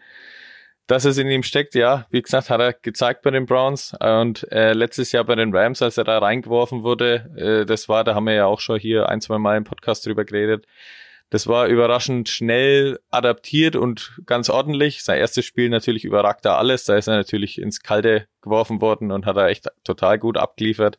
Aber ja, irgendwie so muss er das hinbekommen. Und dafür ist auch bei den Bucks, also man mag ja, also normalerweise ist es ja so, wenn so ein großer Quarterback wie Brady äh, bei einem Team wegbricht und eh ein Umbruch stattfindet, also sie haben äh, Fournette, gut, der war eh jetzt seit ein, zwei Jahren äh, kaum mehr richtig vorhanden gerade letztes Jahr absolute Katastrophe. Trotzdem auf dem Papier ist er weg, Cameron Braid auch und Julio Jones. Das sind natürlich Namen weggebrochen, aber wie viel haben sie letztlich eben gebracht? Und dann hast du eben mit Mike Evans, Chris Godwin und Zweitjahres Running Back Rashad White auch Waffen, die äh, gute Leute sind. Also unbestritten eines der besten äh, Receiver-Duos der letzten Jahre, die auch immer noch was im Tank haben. Die können im Optimalfall natürlich äh, Baker Mayfield sehr, sehr gut helfen. In Verbindung mit einer Defense, die wir ja jetzt schon gut besprochen haben. Ja, kann das total was werden. Also ich bin da nicht, ich bin da nicht wenig optimistisch. Ja, ich weiß. Auch hier wieder, ne? Natürlich. Ja, ja. ja. Es kann und es, das Ding ist ja, wir, wir können es einfach nicht wissen, weil wir nicht wissen, ob Baker Mayfield in diesem System funktioniert oder ob ähm, und das ist, glaube ich, die Grundvoraussetzung. So, wenn dieses Laufspiel weiter so schlecht ist, dann, ähm, dann kann es mit Brady, kann das funktionieren. Das hat er letztes Jahr gezeigt. Er hatte, glaube ich, die zweitmeisten Passing Yards der Liga oder so. Also, da war natürlich notgedrungen auch ein bisschen das Passing Game. Der, der, äh, der Antriebsmotor äh, der Buccaneers Offense. Darauf kannst du dich mit Baker Mayfield und mit Kyle Trask halt nicht verlassen. Das glaube ich, da sind wir uns einig wenn also dieses äh, Laufspiel einen Riesensprung macht, die hatten letztes Jahr nur knapp 77 Rushing Yards pro Spiel, das war absolute Katastrophe, äh, dann, dann hat Baker Mayfield, dann muss er scheitern. So, und Kyle Trask wahrscheinlich auch. Also Rashad White, Ryan Jensen, der Center, mh, hm, wenn der fit ist und wenn White einen Sprung macht, dann ja. Ansonsten sehe ich schwarz. Um die Buccaneers hier abzuschließen. Sie haben natürlich letztes Jahr zwei Guards verloren, Marpet und Kepper. Auch das hat dazu geführt, dass dieses Laufspiel nicht gut war. Klar. Letzter Punkt zu Tom Brady von mir, das habe ich gerade gesehen. Herzlichen Glückwunsch, Olle Brady. Olle Brady hat heute Geburtstag, 3. August, wird zarte 46. Division Standings ohne Record oder weitere Erläuterung. Detti, hau rein. Wer wird erster, zweiter, dritter, vierter in der NFC South? Äh, Atlanta wird erster, Carolina wird zweiter, New Orleans auf Platz drei und Tampa auf Platz vier. Keine Erläuterung. Die habt ihr gerade gehört. also ich bin bei Tampa sehr, sehr skeptisch, was A, Laufspiel und B, die Quarterback-Position betrifft. Äh, bei Atlanta auch, aber die können es kompensieren. Also Atlanta auf dem Papier, habe ich angedeutet, ist bei mir oben. Dann sind für mich die Saints da, die aber von den Bucks für mich Probleme äh, bekommen könnten. Also 2 und 3 ist bei mir das unsicherste und die Panthers habe ich erstmal auf ganz unten. Okay, wir haben drei unterschiedliche Dinge. Bei mir laufen die genau äh, andersrum ein als in der vergangenen Saison. Ich habe auch die Falcons an eins. Da sind wir uns offenbar alle einig. Dann habe ich die Saints, dann habe ich die Panthers und dann vier, so wie Daddy, habe ich die Buccaneers. Und auch hier haben wir noch eine abschließende User-Frage für diese Division. Die kommt von Nico DHD. Grille, ähm, wir haben schon einleitend in diesem Podcast so formuliert, ist die NFC South die schlechteste Division der NFL? Ja, kann sein, ist es letztes Jahr natürlich gewesen. Ich denke mal, sie werden sich insgesamt, also ein Team wird es auf jeden Fall, sage ich mal, geben mit einem positiven Rekord. Also von dem her wird es eine bessere Division als letztes Jahr, kann aber immer noch die schwächste der NFL sein. Ich sage mal so, es wird die spannendste, vermute ja, ich, genau. in, der, in der NFC. Und äh, wenn ich alle anderen anschaue, die NFC East steht da, glaube ich, ähm, drüber. Die NFC Nord hat zumindest ein Team mit Detroit und mit Minnesota, also mit Detroit auf dem aufsteigenden Ast, mit Minnesota. Äh, ein Playoff-Team aus dem letzten Jahr mit einer vermutlich immer noch geilen Offense. Bei der Defense werden wir sehen. Und äh, die NFC West hat mit den 49ers einen Super Bowl-Kandidat und mit den Seahawks zumindest ein solides Team, glaube ich. Also, die haben auf jeden Fall, alle anderen Divisions haben mehr Teams, ja. wo man sich relativ sicher sein kann, dass die schon einigermaßen funktionieren in der NFC Süd äh, ist, ist es bei allen völlig offen, aber genau das macht so spannend, glaube ich, auch wie in der AFC Süd. Weil da finde ich, ähm, ist durchaus vergleichbar genau, wir machen in der. NFC Süd einen Haken dahinter. Ähm, wir sind uns einig, dass die Falcons äh, die Division gewinnen und damit in die Playoffs einziehen. Mal sehen, ob wir recht haben. AFC Süd, äh, einleitend auch hier, auch das ist ja eine Division, die sich jetzt nicht unbedingt mit Ruhm bekleckert hat in der vergangenen Saison. Da gab es eine Überraschung in der vergangenen Saison, weil die Jaguars im Endspurt der Regular Season fünf Siege am Stück einfuhren und die Titans hingegen sieben Spiele am Stück verloren schnappten sich letztlich die Jaguars äh, den Division-Titel, die, hier habt ihr es zuerst gehört, in der Saison 2024 den Super Bowl gewinnen werden. Mit der Krone nichts zu tun hatten die Texans, Daddy. Bei denen stehen seit 2020 eigentlich erschütternde Bilanzen zu, buchen, zu Buche. Letzte Saison nur drei Siege, 13 Niederlagen, ein Remis. Aber sie hatten im Draft Pick zwei und drei. Ist einer der beiden dein X-Faktor bei den Texans? Äh, nein, weder CJ Stroud noch Will Anderson ist mein X-Faktor für die Texans. Mein X-Faktor ist die Secondary, die Passverteidigung in Houston. Das, ähm, wie man den X-Faktor definiert, ist ja immer die Frage. Äh, die, die Secondary der Texans war eigentlich letztes Jahr schon eine Stärke in dem Kader. Ich glaube aber mit dem neuen Headcoach, die Miko Ryans, muss die Defense ähm, ein absolutes Fundament sein und ich traue es ihnen zu. Und das geht äh, aus meiner Sicht eben vor allen Dingen über die Secondary, weil sie da sehr gute Spieler haben. Und vor zwei Jahren war die, war die Passverteidigung in Houston eine Katastrophe. Dann hat Nick Casario, der General Manager, gesagt, okay, wir schnappen uns Derek Stingley, den Cornerback von LSU, draften ihn vor Sauce Gardner, der dann zu den Jets gegangen ist. Also der steht unter Druck. Der war verletzt letztes Jahr. Der war auch auf dem College schon verletzt. Ähm, und jeder vergleicht ihn jetzt mit Gardner, logischerweise, weil das waren Back-to-Back-Picks äh, in den Top Ten im letztjährigen Draft. Wenn der zeigen kann, dass er diesen Pick wert war damals und wenn Jalen Petrie, der Safety, der letztes Jahr Nummer 37 gedraftet wurde und ein absoluter Stil war, so wie es aussieht im Moment, ähm, noch einen weiteren Schritt in der Entwicklung gehen kann, dann hast du schon mal zwei Eckpfeiler in dieser Passverteidigung, die viele andere Teams halt nicht haben. Und die Texans haben letztes Jahr nur 15 Touchdowns zugelassen durch die Luft. Das war mit den New York Jets der beste Wert der Liga. Also letztlich ist es eigentlich so, dass ich auf diesen X-Faktor nochmal explizit hinweisen möchte, weil ich glaube, das lief ziemlich unter dem Radar, dass die, die Texans Defense, was das betrifft, halt ähm, schon, schon sehr gut aussieht und nicht schlechter werden wird glaube ich. Also Sting ist 21 Jahre alt, hat neun Spiele letztes Jahr gemacht. Ähm, dann hat er sich am Oberschenkel verletzt. Aber ich glaube, wenn der gesund ist und wenn bei ihm alles passt und wenn er sich mh, mm, mit einem defensiv orientierten Headcoach, also es gibt wohl keinen, bei dem man das mehr sagen kann, als bei Demico Ryans und du hast es ja bei den New York Jets gesehen, wenn dein Headcoach ein defensive-minded Typ ist, ähm, dann sieht man halt, was, was der mit einem Spieler wie Sauce Gardner anstellen kann. Also ich glaube, Stingley wird einen Sprung machen. Petrie hat ihn schon gemacht, wird noch besser werden und dann haben sie halt noch so, ich sag mal, in der, in der ähm, im Kader, was die Tiefe äh, in der Secondary betrifft, mit Shaquille Griffin, den kennt man noch, Grille aus Seattle. Dann bei Jacksonville, da war er sehr teuer. Ich glaube, das war eher so ein Cap-Space-Problem, warum sie ihn gecuttet haben. Steven Nelson, Desmond King. Also ich glaube auch, was die Tiefe betrifft, ist, ist die Defense da gut aufgestellt und ähm, sie haben, und das war wahrscheinlich die, die wichtigste Verpflichtung, Jimmy Ward geholt von den 49ers, der mit Miko Ryans schon zusammengearbeitet hat. Und deswegen glaube ich, und um da vorzugreifen, die, die Texans sehe ich ähm, nicht chancenlos äh, in dieser Division.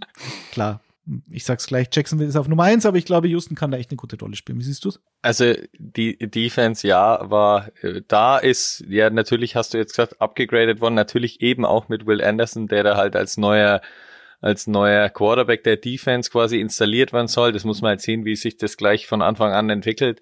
Aber ich denke, da äh, sich darauf zu konzentrieren und das weiterzuführen, was letztes Jahr ja okay war, ist logisch.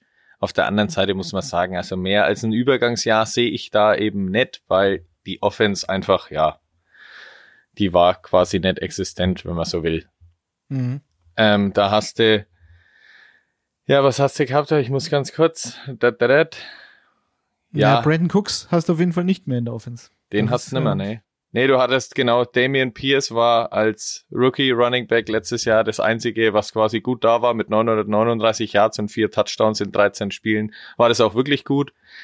Dann war aber, ja, nichts weiter zu sehen, deswegen haben sie jetzt da eben halt nicht nur einen Quarterback gedraftet, sondern auch Devin Sing Singletary und Dalton Schulz geholt und dann noch Robert Woods, der bei den Titans letztes Jahr war, letztes Jahr war und noch paar mhm. weitere Draft Picks. Also da haben sie ein bisschen ja was machen müssen, um das halt natürlich irgendwie, ja, in diesem Übergangsjahr, ich kann es nicht anders sagen, irgendwie, ja, ein wenig besser hinzubauen, wie es letztes Jahr eben war. Also ich glaube, mit Deuten Schulz, das ist, dürfte fast der wichtigste, äh, die wichtigste Verpflichtung sein weil der zumindest vor zwei Jahren hat er, glaube ich, über 800 Receiving Yards bei den Cowboys gehabt. Ich glaube, der könnte wirklich ein wichtiger Faktor sein für den Rookie Quarterback. Ich glaube an CJ Stroud, also ich äh, bin da echt ziemlich optimistisch. Ich glaube, sie haben auch eine sehr solide O-Line. Das gehört dazu mit, mit einem Left Tackle, mit Tanzel, den sie jetzt wieder verlängert haben, mhm. mit einem Zweitjahres Guard, der, glaube ich, seinem First Round Status dann doch wahrscheinlich gerecht werden wird, mit einem Rookie Center, Juice Scruggs, mit Jack Mason, Titus Howard. Also ich glaube, diese O-Line. Kilian Sierra. diese O-Line könnte schon mehr als solide sein, zumindest so solide, dass du dem, dem Rookie Quarterback helfen kannst. Und wer dann von den Receivern, ähm, ich verweise hier auf unsere Folge, die wir vor ein paar Wochen hatten, als wir über die jungen Quarterbacks der NFL gesprochen haben, ähm, über Bryce Young, über CJ Stroud, über Anthony Richardson, auch das schon mal, um vorwegzugreifen, dass der kein X-Faktor sein wird bei uns, aber äh, über den haben wir gesprochen vor ein paar Wochen. Ja, wer da sich herauskristallisiert als Nummer 1 Receiver, das steht in den Sternen. Ich kann es nicht sagen. Ähm, genügend Kandidaten gibt's, aber Robert Woods wird es vermutlich nicht sein. Ähm, aber klar, Brandon Cooks wird fehlen. Das steht fest. Wir haben hier eine User-Meinung. Äh, Mr., also MR-Panda, ist mal keine Frage, sondern eine Aussage. Ähm, es wird ja ein männlicher äh, Hörer sein, nehme ich an. Er sagt nämlich, die Texans werden nicht letzter in der Division. Ja, da gehe ich mit. Ja? Ja, ich gehe mit. Mhm. Sie haben auch noch einen neuen Offensive Coordinator, auch das keine Überraschung, hat die Miko Ryans aus San Francisco mitgebracht. Bobby Slowick und jeder, der von diesem Kyle Shanahan Tree runterpurzelt, dem vertraue ich schon mal per se. Also auch hier war der Passing Game Koordinator der 49ers. Ähm, ja, ich bin optimistisch. Aber das kann ich ja sein im August. Das sind ja bei dir immer alle vier Teams ja. äh, mit einem positiven Rekord. Korrekt. Korrekt, ja. Kommt, dann lasst uns äh, weiter wandern äh, zu den Colts. Äh, die haben genau wie die Titans in der vergangenen Saison die letzten sieben Spiele der Regular Season verloren. Am Ende standen sie nur ein bisschen besser da als die Texans mit vier Siegen, zwölf Niederlagen und einem äh, Remis. Im Draft wird jetzt gesagt, Quarterback Anthony Richardson geholt. Grille. Auch das hat Eddie gesagt. Der ist nicht der X-Faktor hier, sondern der X-Faktor der Colts. Ich glaube, das war Thomas Ding. Der, was war Thomas Ding? Ich kann auch gerne den X-Factor einleiten, wenn du möchtest. Wenn du, ich habe ihn gerade nicht parat. also der X-Factor bei den Colts, wir machen es aber spannend jetzt. Der X-Factor ja. bei den Colts. Warte, warte, warte, warte, warte, warte, kurz. Ich hier noch so eine, so eine, so eine so. Und natürlich gehört der Anthony Richardson Achtung. dazu, ist ja klar. Natürlich, A, weil er eben selbst sehr gefährlich sein wird, äh, sehr flink unterwegs sein wird. Wahrscheinlich viele kurze Passversuche mit einem Laufspiel ersetzen wird, weil er dann selbst abgeht oder weil er die Pocket verlässt oder weil er, weil er Happy Feet in der Pocket bekommt, wenn er ein bisschen einen, einen Druck kriegt als Rookie Quarterback, der sehr unerfahren ist, weil er hat ja relativ wenig Starts auf dem College. Also Anthony Richardson gehört zu diesem Run Game logischerweise dazu, aber dieses, auch wieder hier, das Schwert, das über allem schwebt, ist halt die Situation um Jonathan Taylor. Ja. So.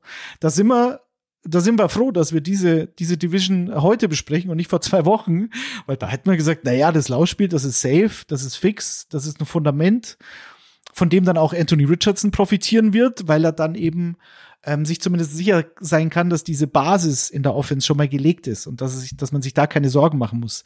Natürlich ist es eine O-Line, die nicht mehr so dominant ist wie noch vor ein paar Jahren. Äh, mit einem Center Kelly, mit einem Guard Nelson, die jetzt nicht ihre besten Seasons äh, letztes Jahr hatten. Aber ich glaube immer noch zumindest ähm, eine der besseren in der Liga sein können. Aber was passiert mit Jonathan Taylor? Sein Backup, Zach Moss, hat sich einen Arm gebrochen. Der fällt jetzt ein paar Wochen aus. Wen hast du dann noch? Du hast Evan Hull, Fünftrunden-Pick, eigentlich eher so ein Nahim Heinz für Arme. Äh, also den hat man eigentlich geholt für seine, für seine Pass-Catching-Fähigkeiten. Und sie haben gleich gestern oder vorgestern Toriano Clinton verpflichtet, den ich mir in meiner Dynasty Fantasy Football Liga natürlich sofort gesichert habe.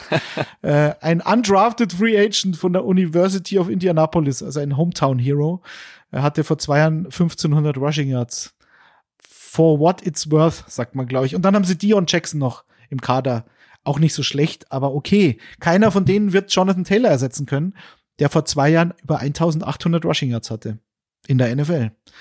Ähm, vielleicht noch kurz, wer es nicht mitbekommen hat. Also Jonathan Taylor befindet sich momentan auf der PUP-Liste, auf der Physically Unable to Perform List, weil er wohl eine Rückenverletzung, glaube ich, hat, die angeblich nicht vom Football herrührt. Das gibt zumindest den Colts, wenn sie es wirklich durchziehen wollen und hart bleiben wollen, die Möglichkeit, diesen Spieler auf dieser Liste das ganze Jahr zu belassen er werde nächstes Jahr Free Agent, das wird aber dann hinfällig und der, Verla der Vertrag verlängert sich um ein Jahr. Also der wird jetzt sozusagen on hold gesetzt, wenn er auf dieser Liste bleibt für die komplette Saison und ist dann erst in zwei Jahren Free Agent und hat dann 2024, ich glaube, ein Gehalt von ein bisschen was über vier Millionen Dollar. Er will natürlich eine Vertragsverlängerung haben. Der Markt für Running Backs in der NFL ist momentan eine Katastrophe. Das hat man bei Saquon Barkley gemerkt, das hat Zeke Elliott gemerkt, als er entlassen wurde. Das hat Josh Jacobs bei den Raiders gesehen. Und damit muss jetzt das Team umgehen. Und das Team macht mir den Eindruck, dass, also Jim Irsay, der Besitzer, dass er da hart bleibt. Und der hat schon gesagt, er wird Jonathan Taylor nicht traden. Da kann er machen, was er will. So. Not now and not in October, hat er gesagt. Grille, wie geht's da jetzt weiter? Also Jonathan ja. Taylor hat einen neuen Agenten sich geholt vor ein paar Wochen und der spielt jetzt auch die harte Karte. Und ähm, alle ja, allem, fragen sich, wie geht's weiter? Vor allem fechten sie ja das irgendwie öffentlich aus, weil Jonathan Taylor zu dieser, ja. auf dieser Publist, wo er dann jetzt gelandet ist, hat er ja kurz danach oder im selben Atemzug getwittert, dass er noch nie oder dass er in den letzten Wochen nie irgendwie ein Rückenproblem oder irgendwas gemeldet hat, noch irgendwas verspürt. Also laut ihm gibt's da gar keine Verletzung. Also er wurde da laut ihm einfach draufgesetzt, weil die ja, Colts halt einfach sagen, ja, wir bleiben jetzt da hart und Jim Irsay meldet sich ja auch gefühlt alle zwei äh, Tage mit irgendeinem öffentlichen Statement, dass er irgendwie, ja, was war letzte Woche oder so, oder sogar diese Woche, dass irgendwie kein Hahn danach kräht, wenn jetzt Jonathan Taylor kein Spiel mehr macht und er irgendwie morgen stirbt, also Jim Irsay, Irsay mhm. stirbt, dann ist es einfach so und das Spiel geht einfach weiter, auch ohne Jonathan Taylor oder ohne Jim Irsay. Also die fechten da irgendwie gerade so einen kleinen ja, kann einen kleinen Ehestreit irgendwie aus. Das ist schon spannend zu beobachten. Jetzt kam gestern dann die Meldung, dass ja mehrere Teams irgendwie angeblich hellhörig natürlich sind. Natürlich sind sie das, ist ja klar, wenn so einer theoretisch im Falle des Falles irgendwie verfügbar werden sollte. Ja, also das bleibt spannend zu beobachten und das hat halt einfach nur mal extremen Einfluss auf dieses Team, was mit Rookie Quarterback daherkommt Und ja, theoretisch auch mit äh, Receiver Michael Pittman, da hast du einen Unterschiedsspieler auch, also in Verbindung mit einem fitten Jonathan Taylor und einem, äh, ja, Anthony Richardson, der vielleicht ganz gut reinfindet, kann das natürlich theoretisch funktionieren. Wenn aber dann der Running Back wegbricht und der äh, Rookie Quarterback Probleme hat, dann hast du natürlich da ja dein Salat. Ja, ähm, ich glaube, der feuchte Traum von Jim Irsay momentan ist, dass Toriano Clinton dieser undrafted Free Agent, ja. in Woche eins startet für Indianapolis und 108 Rushing Yards hat mit zwei Touchdowns. Weil dann sagt er, ja, Jonathan Taylor, es tut Wie uns jetzt sehr leid, aber ja, genau, es ist so. solche Leute finden wir auf der Straße, da brauchen wir dich gar nicht. Ja. Also es bleibt spannend zu beobachten, wie es da weitergeht. Ich kann aber Jonathan Taylor natürlich verstehen. Also wir reden hier vor 1800 Rushing Yards vor zwei Jahren. Der war auch noch nie verletzt in seiner Karriere und letztes Jahr hatte er dann so eine Knöchelverletzung, äh, die sich eigentlich durch die ganze Saison gezogen hat. Und jetzt vermute ich stark, dass er wieder fit wäre, dass er dem Team helfen könnte. Und er sagt halt auch, naja, ihr habt, ihr habt mit Jack Leonard verlängert dem, dem Star-Linebacker, der auch sehr oft verletzt war in den letzten Jahren. Ähm, vor zwei Jahren, glaube ich, und ihr habt mit Quentin Nelson, dem, dem Guard, verlängert. Der eine hat fast 100 Millionen bekommen, der andere 80 Millionen. Und ich muss jetzt hier betteln, dass ich wohlverdient einen neuen Vertrag bekomme. Also ich verstehe ihn da schon auch. Ich hoffe nicht, dass es zu hässlich wird, weil momentan sehe ich nicht, dass eine Seite nachgibt. Aber gut, wir werden es beobachten. Auch hier haben wir eine Userfrage, ähm, ähm, und zwar von Marvin. Hm, der fragt, wer überrascht denn in der AFC South? Ich glaube nicht die Colts. Glaube ich auch nicht. Vor ein paar Wochen hätte ich gesagt, ja, mit Anthony Richardson. Und selbst wenn, ähm, selbst wenn er nicht zu Beginn gleich starten wird, selbst dann sage ich, okay. Ähm, aber am Ende des Jahres wird das Team überraschen. Jetzt bin ich mir nicht sicher gerade. Ich auch nicht. Also nach Daddys Ausführungen vielleicht überraschen ja wirklich dann die Texans, wenn sie das irgendwie alles äh, hinbringen. Bei mir sind es vielleicht dann eher die Titans, aber zu denen kommen wir ja noch. Genau, vielleicht sind es die Titans, wenn die Titans denn überraschen können, weil die haben 2020 und 2021 diese Division gewonnen, wurden jetzt aber zuletzt entthront mit einer Bilanz von 7 zu 10. Ich habe es schon gesagt, weil sie unter anderem die letzten sieben Spiele der Regular Season alle verbockt haben. Wird wieder alle Last auf Derrick Henry liegen? Das ist eine Frage. Und ist er dein X-Faktor, Grille? Nein, auch das ist äh, wäre natürlich offensichtlich gewesen, aber äh, der war so viel X und Special Faktor der letzten Jahre, deswegen ich will ihn mal wenig verschonen. Er muss dann wahrscheinlich trotzdem noch genug Workload leisten in der ganzen Saison, wenn man sich das mal wieder anschaut. Um das nur mal zu sagen, also er hat 1257 Yards von 1534 Yards nach Kontakt gehabt. Also der Junge wird hier geschliffen oder wurde geschliffen in den letzten Jahren. Deswegen bin ich da eben mal weggegangen und bin einfach aufs Receiving Game gegangen bei den Titans, weil das war ja die letzten Jahre quasi gar nicht vorhanden.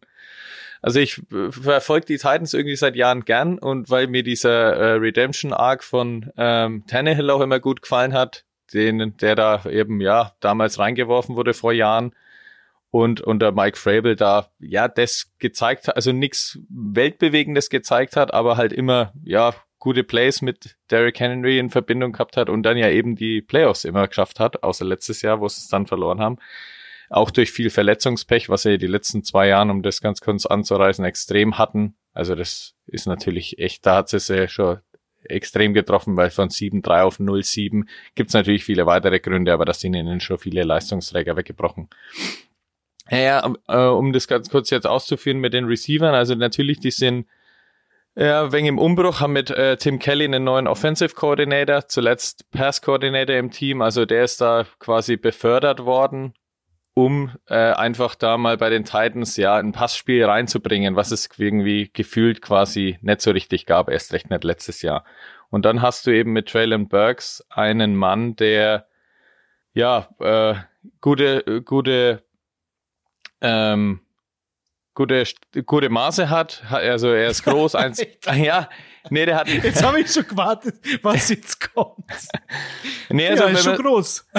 Also er ist jetzt, er ist 23, dann wurde 2022, haben sie ihn in der ersten Runde gedraftet. Leider letztes Jahr 444 Yards und nur einen Touchdown. Das ist natürlich auf dem Papier erstmal wenig.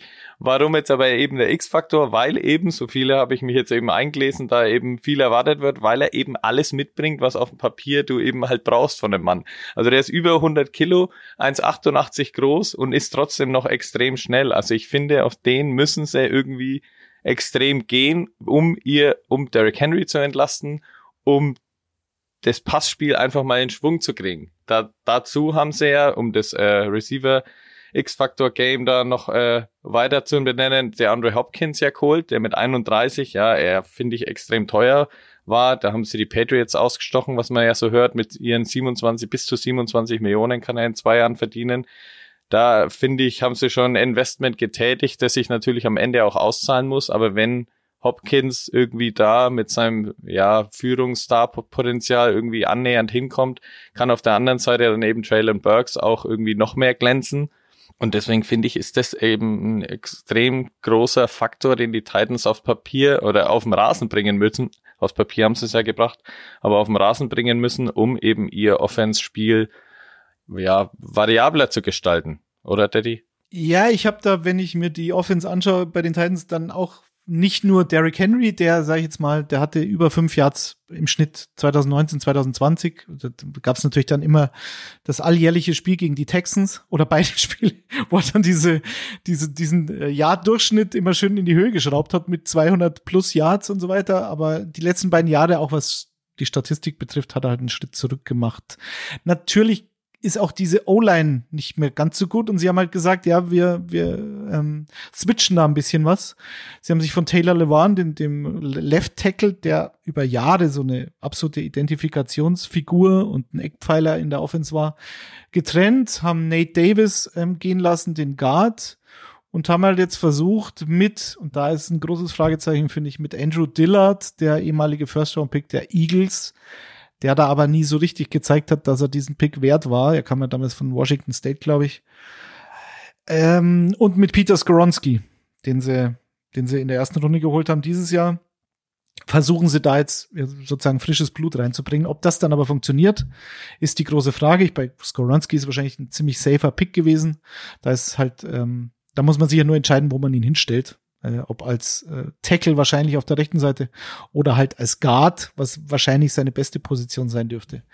Also Derrick Henry, äh, Ryan Tannehill ist natürlich ein Fragezeichen. Ähm, wann oder wird überhaupt Will Levis irgendwann starten oder nicht?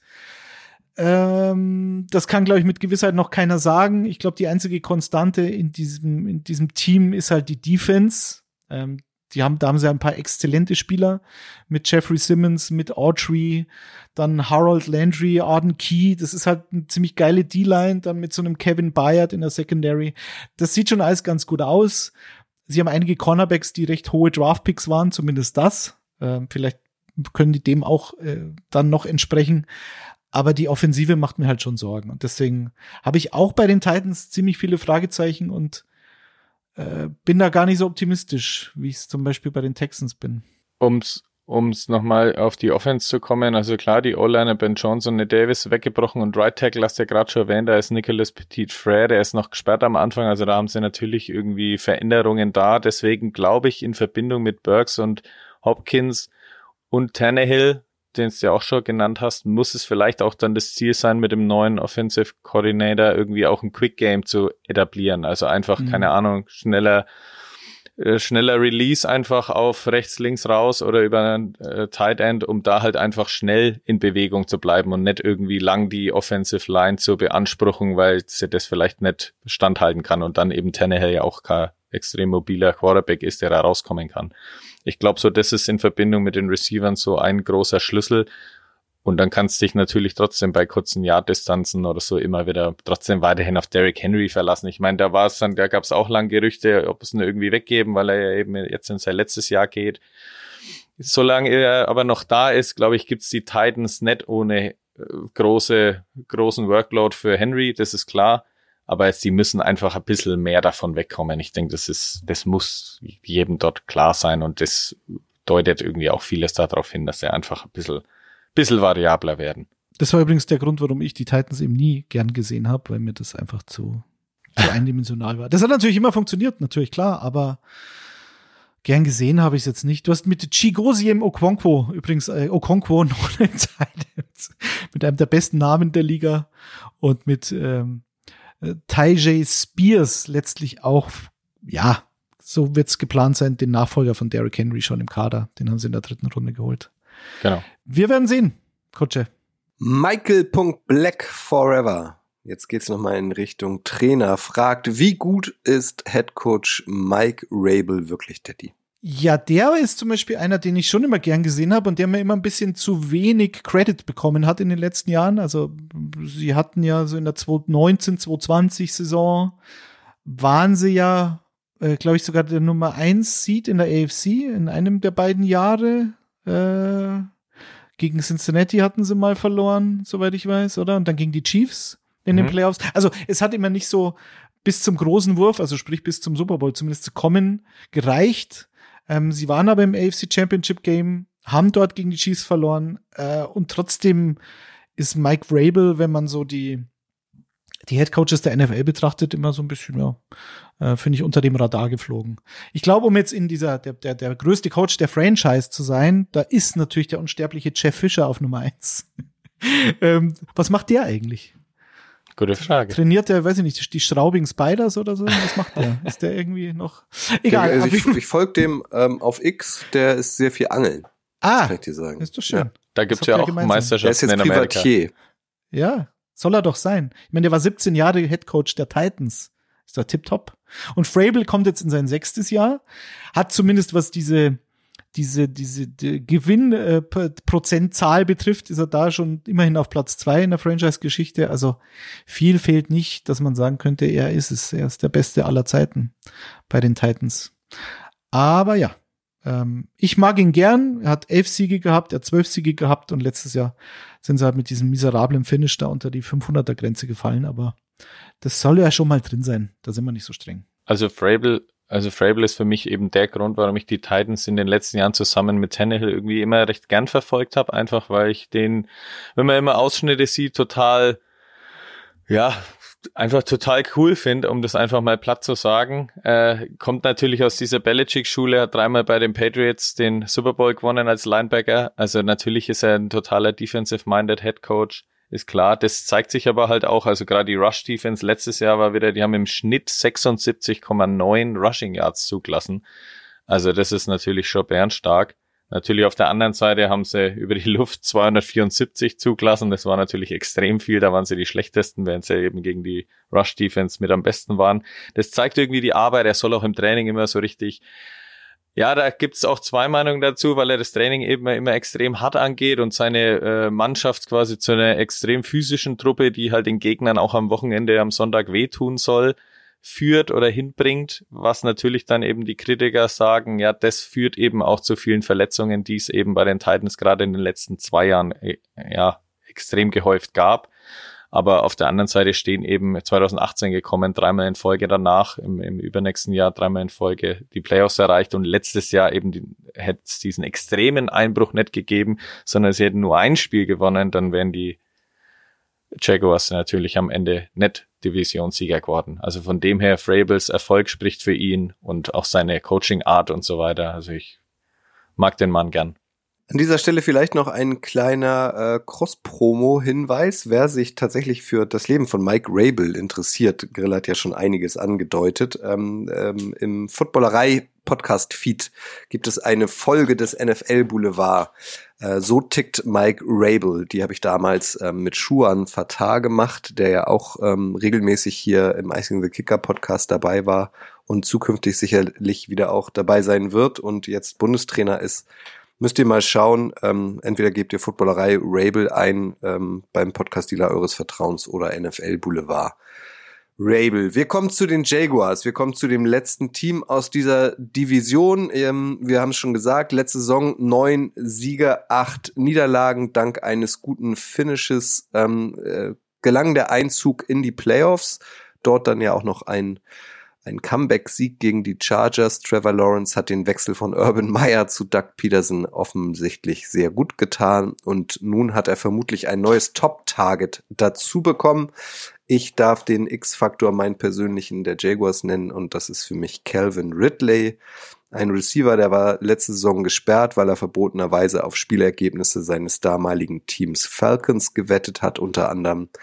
Die Jaguars haben sich aber trotzdem um ihn bemüht und zwar auch schon rechtzeitig bereits am 1. November 2022, also mitten in der Saison, haben sie ihn per Trade aus Atlanta geholt, obwohl er noch gar nicht spielen durfte. Jetzt ist er wieder spielberechtigt. Der kommt gebürtig aus Florida, ist brutal heiß, will es allen beweisen, was man so mitbekommt aus der Ferne sind seine Leistungen in den Trainingcamps auch ähm, sehr, sehr gut. Ähm, der überzeugt offenbar total. Er trägt die Trikotnummer 0, ist aber keine. Jetzt hätte ich Thomas gern gefragt, äh, der Falcons-Fan, der erkrankt ist, ähm, wie er Calvin Ridley im Trikot der Falcons damals erlebt hat. Also der hatte 2020 zum Beispiel 1400 Record Yards. Also das ist schon einer, ähm, der kann die Nummer 1 Anspielstation äh, von ähm, äh, Trevor Lawrence werden. Der hatte letzte Saison Christian Kirk, äh, Say Jones, ähm, Evan Engram als als Tight End und auch immer mal wieder Travis Etienne als Running Back. Auch die sind alle noch da. Also die Offense der Jaguars gefällt mir ganz gut. Und jetzt kommt halt noch Calvin, Calvin Ridley on the top, Daddy. Ähm, wie beurteilst du dessen ähm, Leistungsmöglichkeiten nach einem Jahr Pause? Siehst du auch, dass genau der äh, der X-Faktor der Jaguars sein kann? Äh, ja, muss. Wäre mir auch sehr recht, weil in besagter Dynasty Fantasy Football Liga habe ich den äh, quasi als Receiver Nummer eins gejobbt. Ich bin da auch wieder ein bisschen zu optimistisch gewesen. Aber bis jetzt, ich, ihr wisst ja, wie wenig ich auf diese Training Camp Berichte und die Beat Reporter und so weiter gebe, weil da natürlich immer jeder gut aussieht und in der Form seines Lebens ist, vor allem wenn, wenn er ohne Pets irgendwelche Bässe, Pelle, Bälle fangen darf und Pässe fangen kann. Da sah jetzt auch Kevin Ridley bis jetzt ziemlich stark aus, wenn man bedenkt, dass er halt wirklich jetzt schon lang nicht mehr gespielt hat. Also mhm. 2021, also bevor die Sperre überhaupt kam, hat er ja auch nur fünf Spiele gemacht, weil er ähm, psychische Probleme hatte. Das wurde nie ganz aufgelöst, um was es eigentlich ging. Klar, ich meine, das ist ja, muss er ja auch nicht öffentlich verkünden, was genau das Problem war. Aber es war alles ein bisschen mysteriös und dann war er auch komplett weg. Also vom Team äh, in sozialen Medien sich nicht mehr geäußert. Dann kam die Sperre. Und jetzt ist er wieder da. Und 2020 hat er ja eigentlich seine beste Saison, nicht eigentlich, er hatte seine beste Saison und hat aber auch da angeblich die Hälfte der Saison mit einem gebrochenen Fuß gespielt. Und 2019 hatte er auch eine Verletzung und hat drei Spiele verpasst. Also ersten Mal muss er fit bleiben. Zum zweiten darf er nicht allzu viel äh, Rost angelegt haben in den paar Jahren, in denen er nicht gespielt hat. Und falls diese Punkte ähm, zutreffen, dann ist er natürlich ein totales Upgrade, weil er genau dieser Spielertyp ist. Vergleichen kann man ihn mit Zay Jones, aber er ist halt besser als Zay Jones. Ich glaube, da sind wir uns einig. Christian Kirk bleibt der Slot-Receiver, ähm, der letztlich im 2022 die Nummer eins Waffe äh, bei den Jaguars war. Evan Ingram hat ein überraschenderweise sehr gutes Jahr gespielt. Den haben halt die Giants-Fans über die Jahre immer verflucht, aber ich finde, der hat ähm, eine sehr gute Saison gespielt und hat jetzt auch eine Vertragsverlängerung sich verdient. Und äh, ja, also Ridley könnte wirklich so dieses Puzzleteil sein, das noch fehlt und das auch Trevor Lawrence noch fehlt. Und wenn wir davon ausgehen, dass Trevor Lawrence in dem zweiten Jahr mit seinem Head Coach einen ähnlichen Schritt macht, wie viele andere Quarterbacks vor ihm, die im zweiten Jahr mit ihrem Head Coach slash Offensive Koordinator einen Sprung gemacht haben. Das war damals bei Matt Ryan so unter Kyle Shanahan als Koordinator, Aaron Rodgers im zweiten Jahr unter Matt LeFleur als Head Coach und ähm, Playcaller. Und jetzt haben wir gesehen, Jalen Hurts mit Nick Sirianni in seinem zweiten Jahr. Also wenn wir davon ausgehen, dass er da durch die Decke geht mit einem besseren Receiving Core durch so eine Verstärkung in Kevin Ridley, dann sehe ich wenig Gründe, warum die Jaguars Offense nicht noch mal deutlich besser sein könnte, als 2022 sie eh schon war, oder? Vor allem, Grille. Vor allem hast du, du, wir haben ja, glaube ich, letztes Jahr im Vorfeld der Saison gerade bei den Jaguars ja eben gedacht, ja, mit Doug Peterson und so weiter, das wird wahrscheinlich auch seine Zeit brauchen, bis sich das einspielt. Dann war Christian Kirk, den hat man eben ja eher als teuer bezahlt und ja, wer weiß, was da raus entstehen kann. Dann hat es die schlechte Saison von äh, Lawrence in seinem ersten Rookie-Jahr. Und das hat sich alles schon dahin bewegt, dass sie eben am Ende in die Playoffs eingezogen sind und da dieses spektakuläre Spiel gewonnen haben. Und jetzt hast du Ridley, klar, ist ein Fragezeichen, muss dann erst ab Week 1 kann man das beurteilen. Natürlich, jetzt wird alles hochgelobt. Er selber sagt, ja, jetzt will er allen zeigen, irgendwie, dass er irgendwie nichts verlernt hat und bla bla bla. Aber wenn das irgendwie nur ansatzweise funktioniert, dann ist mit dem Wide Receiver Room plus Travis Etienne und Lawrence und einem Doug Peterson, der halt auch dafür bekannt ist, kreative Plays zu machen, irgendwie sich auch mal was zu trauen, auch mal Fourth Downs in unmöglichen Situationen auszuspielen, dann kann das erstens jedem neutralen Football-Fan wieder extrem Spaß machen, was die Jaguars da abliefern und natürlich so Fans wie Kutsche ja natürlich das Herz aufgehen lassen. Also ich bin da extrem irgendwie optimistisch, wenn Ridley funktioniert, dass da wirklich was richtig abgehen kann mit dieser Offense. Was natürlich noch ein Faktor ist, das ist aber in jeder Offense so, ist halt diese O-Line. Und ähm, sie, die Jaguars hatten vom Timing relativ unglücklich oder vielleicht sogar gerade noch rechtzeitig erfahren, dass Cam Robinson, der Left Tackle, für vier Spiele suspendiert wurde. Ich glaube, sogar am Draft Day haben sie das erfahren und haben halt dann, vielleicht deshalb oder vielleicht, wahrscheinlich wussten sie vorher schon Bescheid, und haben sie halt dann Anton Harrison geholt, ein Offensive Tackle am Ende der ersten Runde der muss halt wahrscheinlich früher ins Wasser springen als geplant, vielleicht sogar auf der linken Seite gleich. Man wird es sehen, aber bei der O-Line habe ich ein paar Fragezeichen, bei der D-Line habe ich auch ein paar Fragezeichen, aber viel mehr nicht, was diesen Kader der Jaguars betrifft. Ich habe noch eine ganz interessante Liste gefunden in den vergangenen Tagen. Ich weiß nicht, ob euch das ähm, so vor Augen oder ob ihr diese Liste schon mal vor Augen hattet. Äh, die most expensive ähm, Wide Receiver Rooms in 2023. Habt ihr diese Liste mal gesehen? Ja, die habe ich gesehen. Packers ganz unten. Ja.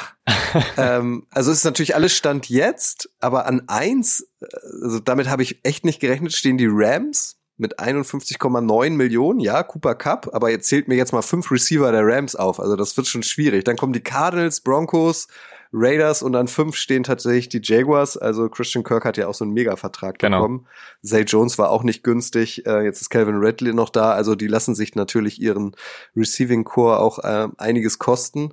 Aber also die Rams an eins, das ist schon überraschend, oder? Ja, ich, ich war auch extrem überrascht. Ich habe mir gedacht, dass die Packers ganz unten sein müssen, weil da haben wir ja, habt ihr ja letzte Woche drüber gesprochen, dass da extrem viele junge und Zweitjahres-Receiver da sind, aber dass die Rams da, ich, wie, wie, wie du sagst, Cooper Cup, ja klar, hat auch diesen teuren Vertrag noch, aber dass der Rest dann zusammengerechnet äh, an Nummer eins steht, dagegen gerechnet ist ja zum Beispiel der Jaguars Receiving Core deutlich, deutlich besser auf dem Papier. Ja, aber da muss, da muss doch ein Dead Cap dabei sein von Alan Robinson, oder? Anders kann das, kann das ja nicht sein. Wahrscheinlich. Bei Peters, Peter Skoronik oder Van Jefferson, die wären, äh, die wären nicht Tutu Atwell. Ich glaube nicht, dass die so viel Geld kriegen.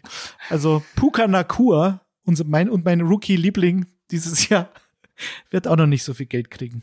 Und die äh, Most Expensive 2023 äh, Offenses, also ganz allgemein, äh, auch das ist natürlich Stand jetzt, da sind die Browns ganz vorne mit 152 Millionen. Dann naja. kommt länger nichts, dann kommen die Chiefs mit 138 Millionen, dann kommen die Lions mit 136 Millionen und so weiter und so weiter. Und ganz hinten Grille stehen auch da äh, die Packers mit 83 Millionen. Also ja, da, das wird ein Offensivfeuerwerk mit Jordan Love, oder bei den Packers? ja, da ist ja, glaube ich, nur Aaron Jones, der am meisten und der hat sogar noch seinen Vertrag runter reguliert. Also die Packers Offense kostet wirklich nichts. Also wenn es nichts bringt, dann kannst du wenigstens sagen, wir haben ja auch kein Geld dafür ausgegeben. Gut und günstig nennt man das. Auch hier abschließend noch eine User-Frage von äh, Sven Neuses, nee, also SVN Neuses, Neuses 05, der fragt, wird Kutsche Fanbeauftragter der Jaguars in Deutschland? Nein, werde ich nicht. Ich ähm, mache natürlich alles, damit ihr alle auf diesen Hype-Train jetzt aufspringt, der in den kommenden Jahren kommen wird bei den Jaguars. Es gibt aber äh, zum Beispiel einen offiziellen ähm, Jaguars äh, Podcast, äh, Podcast sage ich schon, äh, Fanclub ähm, äh, in Deutschland, Jacks Elite, äh, den sei ich ans Herz äh, gelegt. Heike ist da zum Beispiel federführend, sehr nett, an die könnt ihr euch wenden. Es gibt auch einen äh, Jaguars Podcast, den Teal Talk. Also ähm, ich bin da nur ein ganz normaler Fan und kein Beauftragter. Um dich, Daddy. Kutsche, ja? ganz kurz, um dich ganz kurz als Fanbeauftragter in Anführungszeichen trotzdem was zu fragen, ist denn, was erwartest du dir denn eigentlich von Trevor Walker? Ich meine, da war ja vor zwei Jahren die große Diskussion, dass er ihn an erster Stelle gewählt haben und nicht Aiden Hutchinson und jetzt war es letztes Jahr, sagen wir mal, okay. Ah, ich fand den wahnsinnig unspektakulär irgendwie. Also ich bin schon ein bisschen enttäuscht. Auch damals, wie so viele, hätte ich mir gewünscht, dass sie Aiden Hutchinson an eins nehmen, weil der war irgendwie schon weiter und irgendwie auch schillernder. Ich fand Trevin Walker und so äh, nehme ich ihn immer noch wahr, irgendwie so, ja, so ein bisschen, keine Ahnung, charismatisch. Dröge. Los, ja, dröge. dröge, dröge ist das beste Wort, genau. Und auch seine Statistiken waren ja jetzt nicht herausragend. Nee, genau. Ähm, und im Gegensatz zu Aiden Hutchinson, den ich gefühlt irgendwie jede Woche irgendwie wahrgenommen habe über die Red Zone, weil er wieder irgendwie ein geiles Play hatte, hat man von Trevor Walker wenig gesehen. Also Sie haben ja immer gesagt, der braucht ein bisschen, der ist noch nicht genau, äh, noch nicht sofort ready, hat aber das größere Ceiling als Hutchinson und darauf hoffe ich jetzt einfach, dass der jetzt einen größeren Impact hat. Ich fand ihn sehr unsichtbar dem, im Jahr eins. Ja, ich nämlich auch. Deswegen die Frage. Ja, ich meine, die haben ihn an eins genommen, also irgendwas müssen sie ja hoffnungsweise in ihm gesehen haben. Ähm, aber vielleicht kommt er hinten raus, dann raus, quasi. Ja. Prediction, Detti. Äh, kurz die Division Standings auch in der AFC South äh, ohne Rekord und weitere Erläuterung. Am Ende kackt die Gans oder die Ente? Ich weiß, ich weiß es immer nicht. Was, um, die Ente, glaube ich. Ich finde die Gans aber auch lustiger. okay, beide. also ich habe Jacksonville, Jacksonville an eins, die Texans an zwei, Nein, die Titans an drei, ja, ja, und die Colts an vier. Ich glaube, das Jonathan Taylor Drama wird da vieles kaputt machen, befürchte ich. Also ich bin, ich kann es natürlich, ich meine, wir sind hier im Podcast mit Kutsche, ich muss natürlich die Jaguars auch auf eins nehmen, ist klar. Nee, sehe ich aber auch, danach sehe ich aber die Titans wieder, die sich da vielleicht sogar ein bisschen den Kampf wieder wie letztes Jahr liefern können. Und dann dahinter habe ich, ja, Colts und Texans so eher auf Augenhöhe, aber ich habe bei mir eben die Colts auf drei und die Texans in ihrem Übergangsjahr, wie ich es ja angesprochen habe. Trotz Steadys schöner Ausführungen habe ich die Texans mal noch ganz hinten. Ich habe auch die Jaguars an eins, die Titans an zwei, die Texans an drei und die Colts an vier. Gru Abazi Detti fragt, wird die AFC Süd wieder die schlechteste Division der NFL? Nee, der AFC, so. Der AFC. Ja, ich ähnlich wie drüben in der NFC. Allerdings noch ein bisschen langweiliger, aber ich glaube, dass die Jaguars doch da deutlich über den anderen Teams stehen in ihrer Entwicklung. Deswegen, ja, irgendwie so die, die, auf der einen Seite die, die, vielleicht die schlechteste Division der NFL sogar, aber auf der anderen Seite mit diesen ganzen Rookie-Quarterbacks, wenn man Will Levis jetzt auch noch mit dazu zählt, die da eventuell zu sehen sein werden 2023. Drei von vier Teams werden es dann natürlich schon wieder hochinteressant. Also man kann in, in allem was Schönes finden und auch in der AFC Süd. Total. Geht, geht wirklich bei mir genau das gleiche wie in der NFC South. Dass es da einfach extrem spannend werden kann. Vielleicht wirklich, dass die Jaguars da frühzeitig dann doch irgendwie ein wenig an Abstand gewinnen oben. Die anderen drei da unten, aber denke ich, können sich wirklich da einen spannenden Kampf dann liefern und vielleicht am Ende ja sogar auch alle vier. Aber im Vergleich zur restlichen AFC, was ja eh die Bomben-Conference ist, äh, stinken sie natürlich ab. Und wahrscheinlich wird es am Ende so kommen, dass die Jaguars die größte Enttäuschung der Saison sind mal wieder und mit den Playoffs nichts zu tun haben, Vierter werden in der Division. Und die Wer ist schuld? Texans den Super Wer ist schuld? Der Fanbeauftragte nämlich. Dann so. am Ende, Kutsche, bist du schuld, ja. Natürlich, natürlich. Sehr gut. Das äh, war Teil zwei unserer Division Previews. Damit ist Halbzeit. Äh, die nächste Ausgabe von Icing the Kicker gibt es am heutigen Donnerstag in zwei Wochen. Das ist der 17. August, Detti. Und auf welche, in welche Himmelsrichtung gucken wir dann? In den wilden Osten schauen wir da. AFC ja. East und NFC East. Cool. Nicht minder spannend. Dann bleibt mir nur Danke zu sagen für 40 Jahre die Flippers, Detti. Danke dir. Dankeschön, ebenfalls. Danke. Grille. Danke euch, danke dir, dem Fanbeauftragten. Aber bei 40 Jahre die Flippers bin ich raus. Gut. Und nehmt alle äh, Thomas in eure Gebete mit ein, damit er schnell wieder gesund wird und vielleicht in zwei Wochen dann wieder am Start ist. Und guckt auf Instagram. Kicker. Könnt ihr euch merken. Da gibt's Umfragen, da könnt ihr eure Fragen loswerden. Genau. Bis dahin. Du, Bleibt Duval. Was hast du?